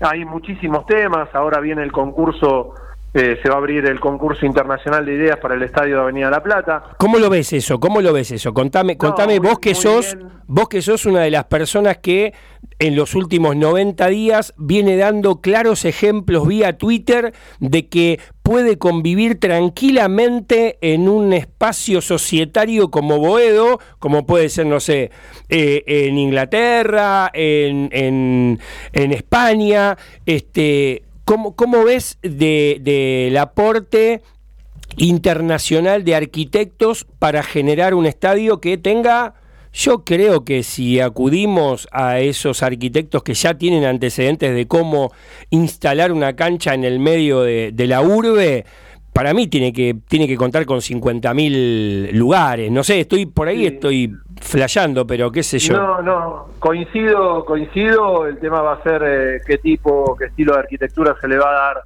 a- al diseño del estadio. Me parece que, que bueno, que vamos a tener mucho trabajo por delante, vamos a, a necesitar a la gente. Totalmente desmistificado eh, lo que dicen algunos muy poquitos que, no pueden estar de acuerdo quizás con la construcción del estadio en donde estuvo 70 años, ¿no? No es que llega un estadio nuevo, a un lugar nuevo, y que uno quiere poner cualquier cosa en el medio de un lugar que no corresponde, sino que San Lorenzo va a volver a tener su estadio ahí. Eso, eh, nadie le puede dar algo mejor que San Lorenzo de Almagro al barrio de Boedo, con lo cultural, con lo social, con lo deportivo, con un estadio 360 que se utilice todo el año, durante todos los días del año, no solamente para un partido de fútbol. Eh, lo que va a dar es el crecimiento al barrio íntegramente. Acá no hay muchos secretos, hay ejemplos no solamente en la ciudad de Buenos Aires, sino alrededor del mundo, pero el estadio que haga San Lorenzo de Almagro va a ser de última generación, adaptado eh, a los nuevos tiempos, ya no a la historia de San Lorenzo, sino a los nuevos tiempos para poderlo utilizar para diferentes eventos, conferencias de prensa, salones de fiesta, restaurantes, eh, toda la parte educativa, un colegio, eh, un centro asistencial de médica, eh, un CGP, bueno, diferentes órdenes o, o funciones que va a cumplir el estadio como, como techo de algo que no le puede dar absolutamente nadie. Tenemos el ejemplo clarito de la multinacional que se acaba de ir, que dejó el terreno, jamás le importó eh, ni el barrio de Boedo, ni los vecinos, ni de brindarle una asistencia, una contención. Eh, quien esté en contra de tener un club con todas sus características y con un estadio en Avenida La Plata, me parece que está eh, en otro tiempo, en otro momento, eh, quizás poniéndose en contra de algo que es irreversible, que es la vuelta de San Lorenzo de Almagro con su estadio y todas las instalaciones que tuvo hasta la década del 80. Marcelo, quien esté en contra de tener el estadio en Avenida La Plata, no es hincha de San Lorenzo directamente, me parece. Y pero por supuesto. y si son no todas las señoras que viven ahí, claro, son todas las señoras del no- barrio. No, hablo solamente de hinchas de San Lorenzo, me parece que eh, quien yo tengo, por ejemplo, dos clubes muy chiquititos eh, cerca de mi domicilio, el Pedro Chavo y el América del Sur. Y Sí, le dan y, y le dan esa vida al barrio eh, que no le da otra entidad, o sea, Totalmente. eh, San, Loren- San Lorenzo en este sentido tiene 111 años de vida, tiene más de 60 mil socios, tiene casi 5 millones de hinchas alrededor del mundo, eh, es el vecino más antiguo del barrio de Boedo y es la casa, entre comillas, donde vive más gente en el barrio de Boedo, porque tenemos más de 60 mil personas que viven en el club. Si a mí me preguntan hoy, eh, ¿dónde vivo? Y digo en Avenida La Plata 1702, porque toda mi vida se desarrolló, eh, sea en Avenida La Plata, en Ciudad Deportiva, pero toda mi vida se desarrolló en San Lorenzo de Almagro. Entonces, uno vive dentro del club permanentemente, sea por la cancha, sea por eh, mis hijas ahora que, que practican diferentes deportes, o van al gimnasio, o utilizan eh, deportes como fue el hockey y ahora el vóley. Eh, uno permanentemente está tomando un café o cenando o almorzando, eh, haciendo sociales. Eh, un club saca a los chicos de la calle, eh, que es un tema recurrente hoy el día, la droga, los vicios, las malas compañías. ¿Dónde mejor que en un club? No sé, que me lo responda alguien que, que me dé mejores fundamentos que eh, los que estamos dando desde San Lorenzo del no hay, y en eso le voy a dar la, la derecha a, a Natalia Olivetti, a, a mi mujer, que dice hay que, hay que predicar, hay que predicar y hay que confrontar y hay que debatir siempre con respeto porque nosotros tenemos todos argumentos que son inquebrantables. De hecho, Exacto. ayer en Animales Sueltos, Fantino hablaba de los clubes sociales y qué club eh, puede, y, y ahí dije, che, pará, San Lorenzo en Ciudad Deportiva tiene casi 2.000 chicos de, en reinserción social que son de, de- del, del barrio de enfrente. Y están, inco- están incorporados y, y no hay discriminación y, y compartimos... y ¿Viste? Y, y tienen las becas, Pablo, tienen becas Claro. que los chicos en San Lorenzo están becados, muchos de ellos que son socios que están becados y también habrá becas porque seguramente y están dentro del plan de San Lorenzo y del proyecto no solo urbanístico, sino que deportivo, social y cultural, que van a ser becados los chicos que estén alrededor de Avenida La Plata, Las Casas, José Mármola, Inclan. ¿Sabés lo que me jode? este, ¿Sabes lo que sabe lo que me jode? Me, me estoy acordando y me da mucha mucha indignación que no se comunique, porque hasta el Bueno. propio hincha de San Lorenzo no sabe que nosotros No sabe. estamos haciendo Bueno. un gran vos porque vas todas las semanas con tu señora esposa, llevando a las nenas, compartís las actividades de práctica de ella durante la semana y disfrutás el- la disciplina en, en competencia los fines de semana y los ves ingresar a partir de las 17 supuesto. horas hasta las 22. Pero hay gente Sí. que viene a disfrutar 90 minutos de fútbol y ese, y ese, eh, eh, eh, ese entramado social que genera San Lorenzo desde sus valores fundacionales no lo está viendo nadie. Exactamente. Bueno, una de las cosas que siempre critiqué, siempre desde un lugar de crítica constructiva, yo cuando critico algo en San Lorenzo lo hago de manera constructiva y siempre poniendo eh, a disposición alguna idea y hasta el misma, la misma disposición de trabajo, de carga horaria o de Damos fe, damos para fe. poder hacer algo desde San Lorenzo y me parece que eh, eso hay que comunicarlo mejor, como hay que comunicar mejor a partir de este momento en más que se acaba de firmar este, este acuerdo, eh, convenio con la Sociedad Central de Arquitectos, que lo acaba de firmar San Lorenzo Almagro, donde va a estar eh, refrendado eh, diferentes ideas este concurso internacional y que lo deberemos comunicar todo lo que tenga de bueno el proyecto urbanístico y de arquitectura de San Lorenzo Almagro, así como comunicamos del boca en boca, eh, las redes sociales, todo lo que es la vuelta a Boedo, lo que hay que comunicar ahora es dos cosas centrales y fundamentales. Una es el proyecto urbanístico que tiene San Lorenzo de Almagro y que es el mismo proyecto de ley que se presentó y le pido a todos los sanlorencistas que lo lean, que se lo aprendan casi de memoria y que lo puedan comunicar a otros, primero, a otros sanlorencistas y después a cada uno de sus amigos que no sean de San Lorenzo, a los legisladores, a un amigo o un muchacho que se encontraron en el colectivo, en el subte.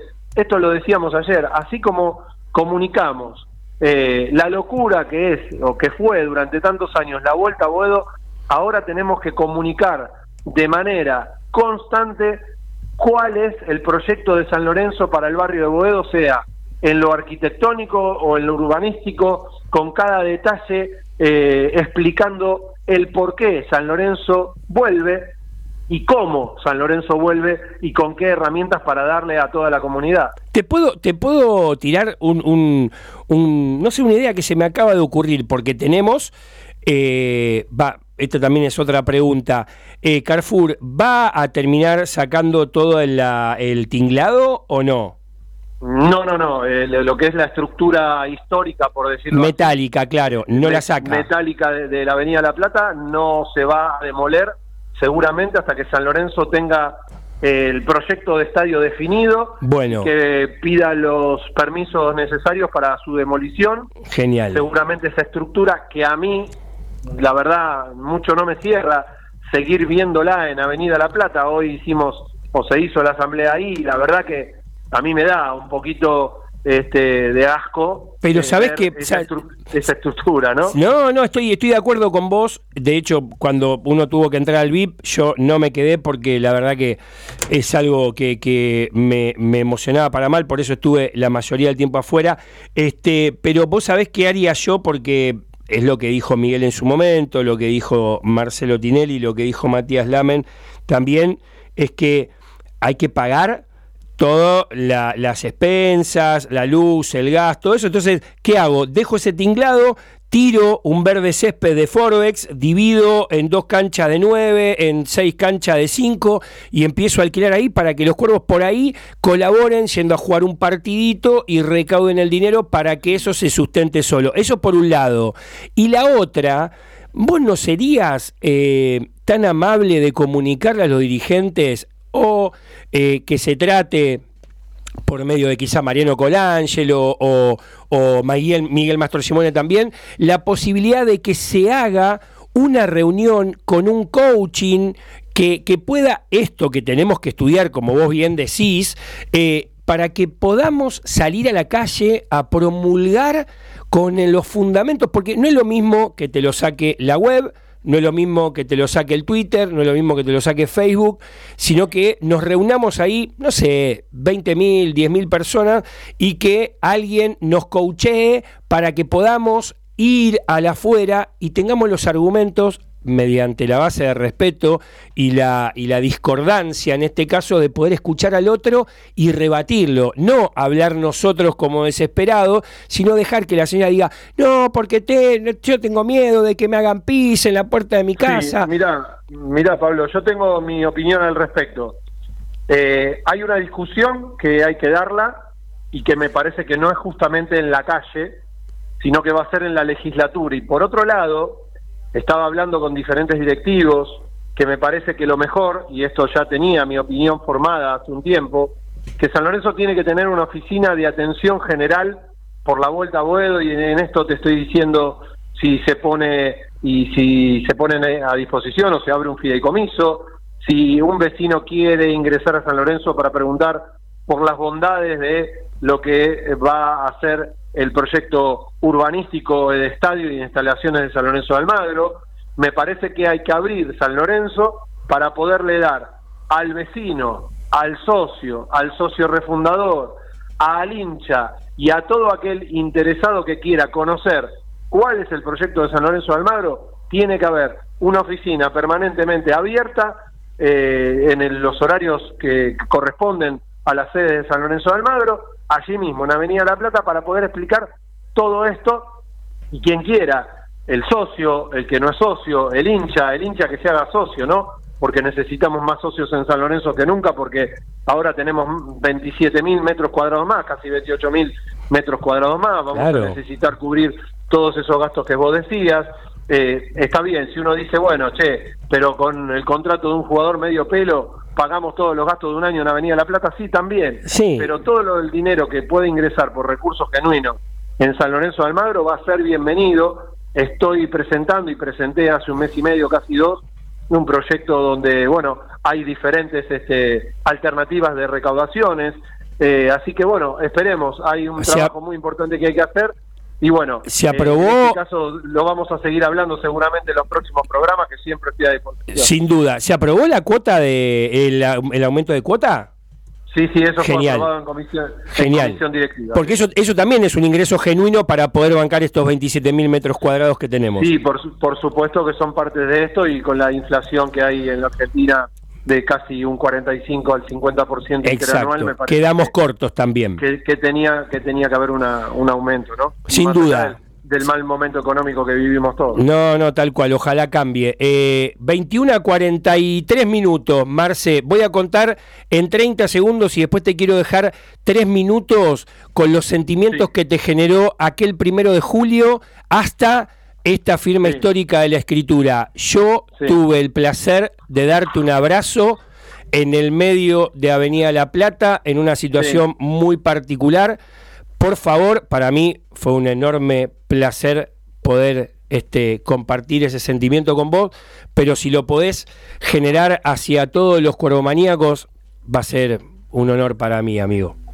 Mira, eh, habernos dado ese abrazo en Avenida La Plata es eh, haberle dado un abrazo a cada uno de los hinchas de San Lorenzo de Almagro, eh, agradeciéndole, como te agradecía a vos el apoyo, agradeciéndole a todos, eh, absolutamente a todos, sean hinchas, socios, socios refundadores, simpatizantes, vecinos, ese apoyo incondicional que he sentido durante tantos años de trabajo por esta vuelta a Boedo que nos devuelve los históricos terrenos y que mm, sin ese apoyo, sin ese abrazo que te di a vos, sin ese abrazo que le di a muchos ex compañeros y que son compañeros o amigos de San Lorenzo, eh, hoy por hoy, a los dirigentes, a, los diferentes dirigentes de las diferentes agrupaciones políticas de San Lorenzo, creo que eh, un abrazo y decir gracias por todo el apoyo eh, me parece que resume todo lo que se ha conseguido en San Lorenzo en estos últimos años. Hay mucho para corregir, pero también hay mucho por hacer juntos y ese abrazo quizás signifique lo juntos que tenemos que estar todos para poder sacar eh, todo esto adelante con todos los objetivos que tenemos y esta gran empresa, entre comillas, que va a ser construir el estadio nuevamente en Avenida La Plata, no solamente para nosotros ni por nosotros, sino para las generaciones futuras que, que vienen, como son tus hijos, que son chiquitos, como eh, los que cada uno disfrutan hoy, Avenida La Plata, así como está o así como se va a venir, o la ciudad deportiva, porque San Lorenzo tiene que cuidar todo, no solamente Avenida La Plata, sino también la ciudad deportiva que es tan nuestra como, como Avenida La Plata, porque la historia de la ciudad deportiva ya tiene más de 55 años y debemos cuidar cada metro cuadrado, así que agradecerles a todos, absolutamente a todos, con ese abrazo eh, muy sentido que, que le di a cada sanlorencista, comenzando por vos cuando llegué, porque eh, me viste justo cuando llegaba a Avenida La Plata en un día muy particular, eh, agradecerte a vos y a cada uno de todos los sanlorencistas que están haciendo cada día más grande a San Lorenzo de. Gracias a vos por la humildad, por la perseverancia, por la tolerancia y por hacerte amigo del tiempo para lograr esto. Y también a tu querida esposa y a tus hijas, que la verdad, si no hubiera sido por ellas que te acompañaron, te sostuvieron en momentos donde la marea pesaba y mucho, sacudía todo, todo este, este proyecto, si no hubiera sido por ellas, quizás hoy no estaríamos festejando esto, ¿no? También eh, Segura- vale la pena decirlo. Seguramente, seguramente, porque mi esposa y mis hijas son quienes me han bancado en los buenos y en los malos momentos en estos últimos 15 años, porque hubo malos momentos, momentos que uno necesita el apoyo de la familia más allá del apoyo de cada hincha, así que también por ellas eh, eh, ese agradecimiento, para ellas ese agradecimiento, como también para, para mi viejo que ya no lo tengo Sin hace duda. muchos años y, y para mi abuelo que, que curtió Avenida La Plata desde el año 1916 cuando se inauguró el gasómetro de Avenida La Plata porque él llegó en el 14 en el año 1914 a Boedo así que eh, uno de los primeros socios de San Lorenzo y uno está orgulloso de todos de los que eh, nos precedieron de los que vinieron y de los que seguramente este, nos hicieron hinchas de San Lorenzo de Almagro y, socios vitalicios, ya en mi caso, así que el otro día me mostraban en- con ese face up eh, cómo me iba a poner de viejo y bueno, así así estaré eh, en el estadio en Avenida La Plata y con será con mucho orgullo, así que muchas gracias a todos, a vos y a toda la gente que compone Cuervo Maníacos y a todos los hinchas socios y socios refundadores de San Lorenzo. Yo me quedo con un recuerdo de, Marcelo Culota hace 15 años, 14, 13, no importa la línea de tiempo, pero hace mucho tiempo con el pelo largo este, o más, abrazando a tu viejo. Así que nada, seguramente debe estar muy orgulloso él donde esté. Y bueno, vaya nuestro respeto desde Cuervomaníacos y siempre los, los micrófonos abiertos para vos. Andá a disfrutar con esos amigos, levantá la copa y nos vamos a ver seguramente en el transcurso de la semana. Marce.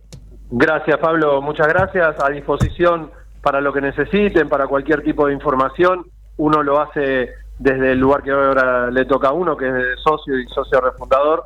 Así que muchas gracias por todo. Te mando un gran abrazo. ¿Cuántos A días- Avenida La- a disfrutar Avenida La Plata y a disfrutar San Lorenzo. Sin duda. ¿Cuántos días vamos de, de la presentación de la ley de rezonificación en mesa de entrada de la legislatura? 136. 136. Mañana vamos a recibir tu WhatsApp con el informe de los 137. Marce, mil gracias. Te quiero mucho, amigo. Dale. Un abrazo, un abrazo y un saludo para todos. Bendiciones para la familia Culota. Un abrazo. Gracias, Hasta acá gracias. llegamos. Esto fue Cuervo Maníacos. Gracias a todos. Qué lindo. 21 50. No fuimos al carajo. Para cerrar, le quiero mandar un feliz cumpleaños a Yago González. Opa. Está cumpliendo 18 añitos. Vamos, Yaguito. Bien, bien ahí. Y ¿Qué quiere acá, escuchar? Diego Guzmán. nos El pelado. Totalmente salida militar con argumento la vuelta y lo que significaría el proyecto urbanístico para el barrio de Boedo. Hay que salir a la calle a militar. un gran mentor de relaciones institucionales de la primera gestión de Matías Lamens en esta histórica gestión que hoy nos tiene festejando. Podemos ir a comer una pisita, tomar una cocucha efervescente, ¿no? Pago yo, si hoy es un día histórico, viejo. No me diga que Yamila te espera, ahora le mandamos un... ¿eh? Vamos, vamos muchachos, cerrámelo como sea. ¿Qué, ¿Con qué quieres cerrar? ¿Con qué quieres cerrar? ¿Con qué quieren cerrar, muchachos? ¿Yo puedo, cer- Ahí va. puedo cerrar con una bomba? Cerra con una... Cerrala, cerra con la bomba. Caído los hermanos Romero. No Bueno, ya está. Salimos así como pueda. Vamos, viejo. Esto es San Lorenzo. Un saludo para todos. Gracias por bancarnos a esta hora. Nos fuimos a la MERD, pero con un enorme placer de saber que hoy, hoy, definitivamente, volvimos a Boedo. Eh, Poneme el spot de, de la princesita. Volvimos a Boedo, volvimos a la radio. Esto fue Cuervo Maníacos. Abrazo para todos, muchachos. Mira cómo terminamos. Subilo, papi. Chau. Chau, gente. Gracias por estar.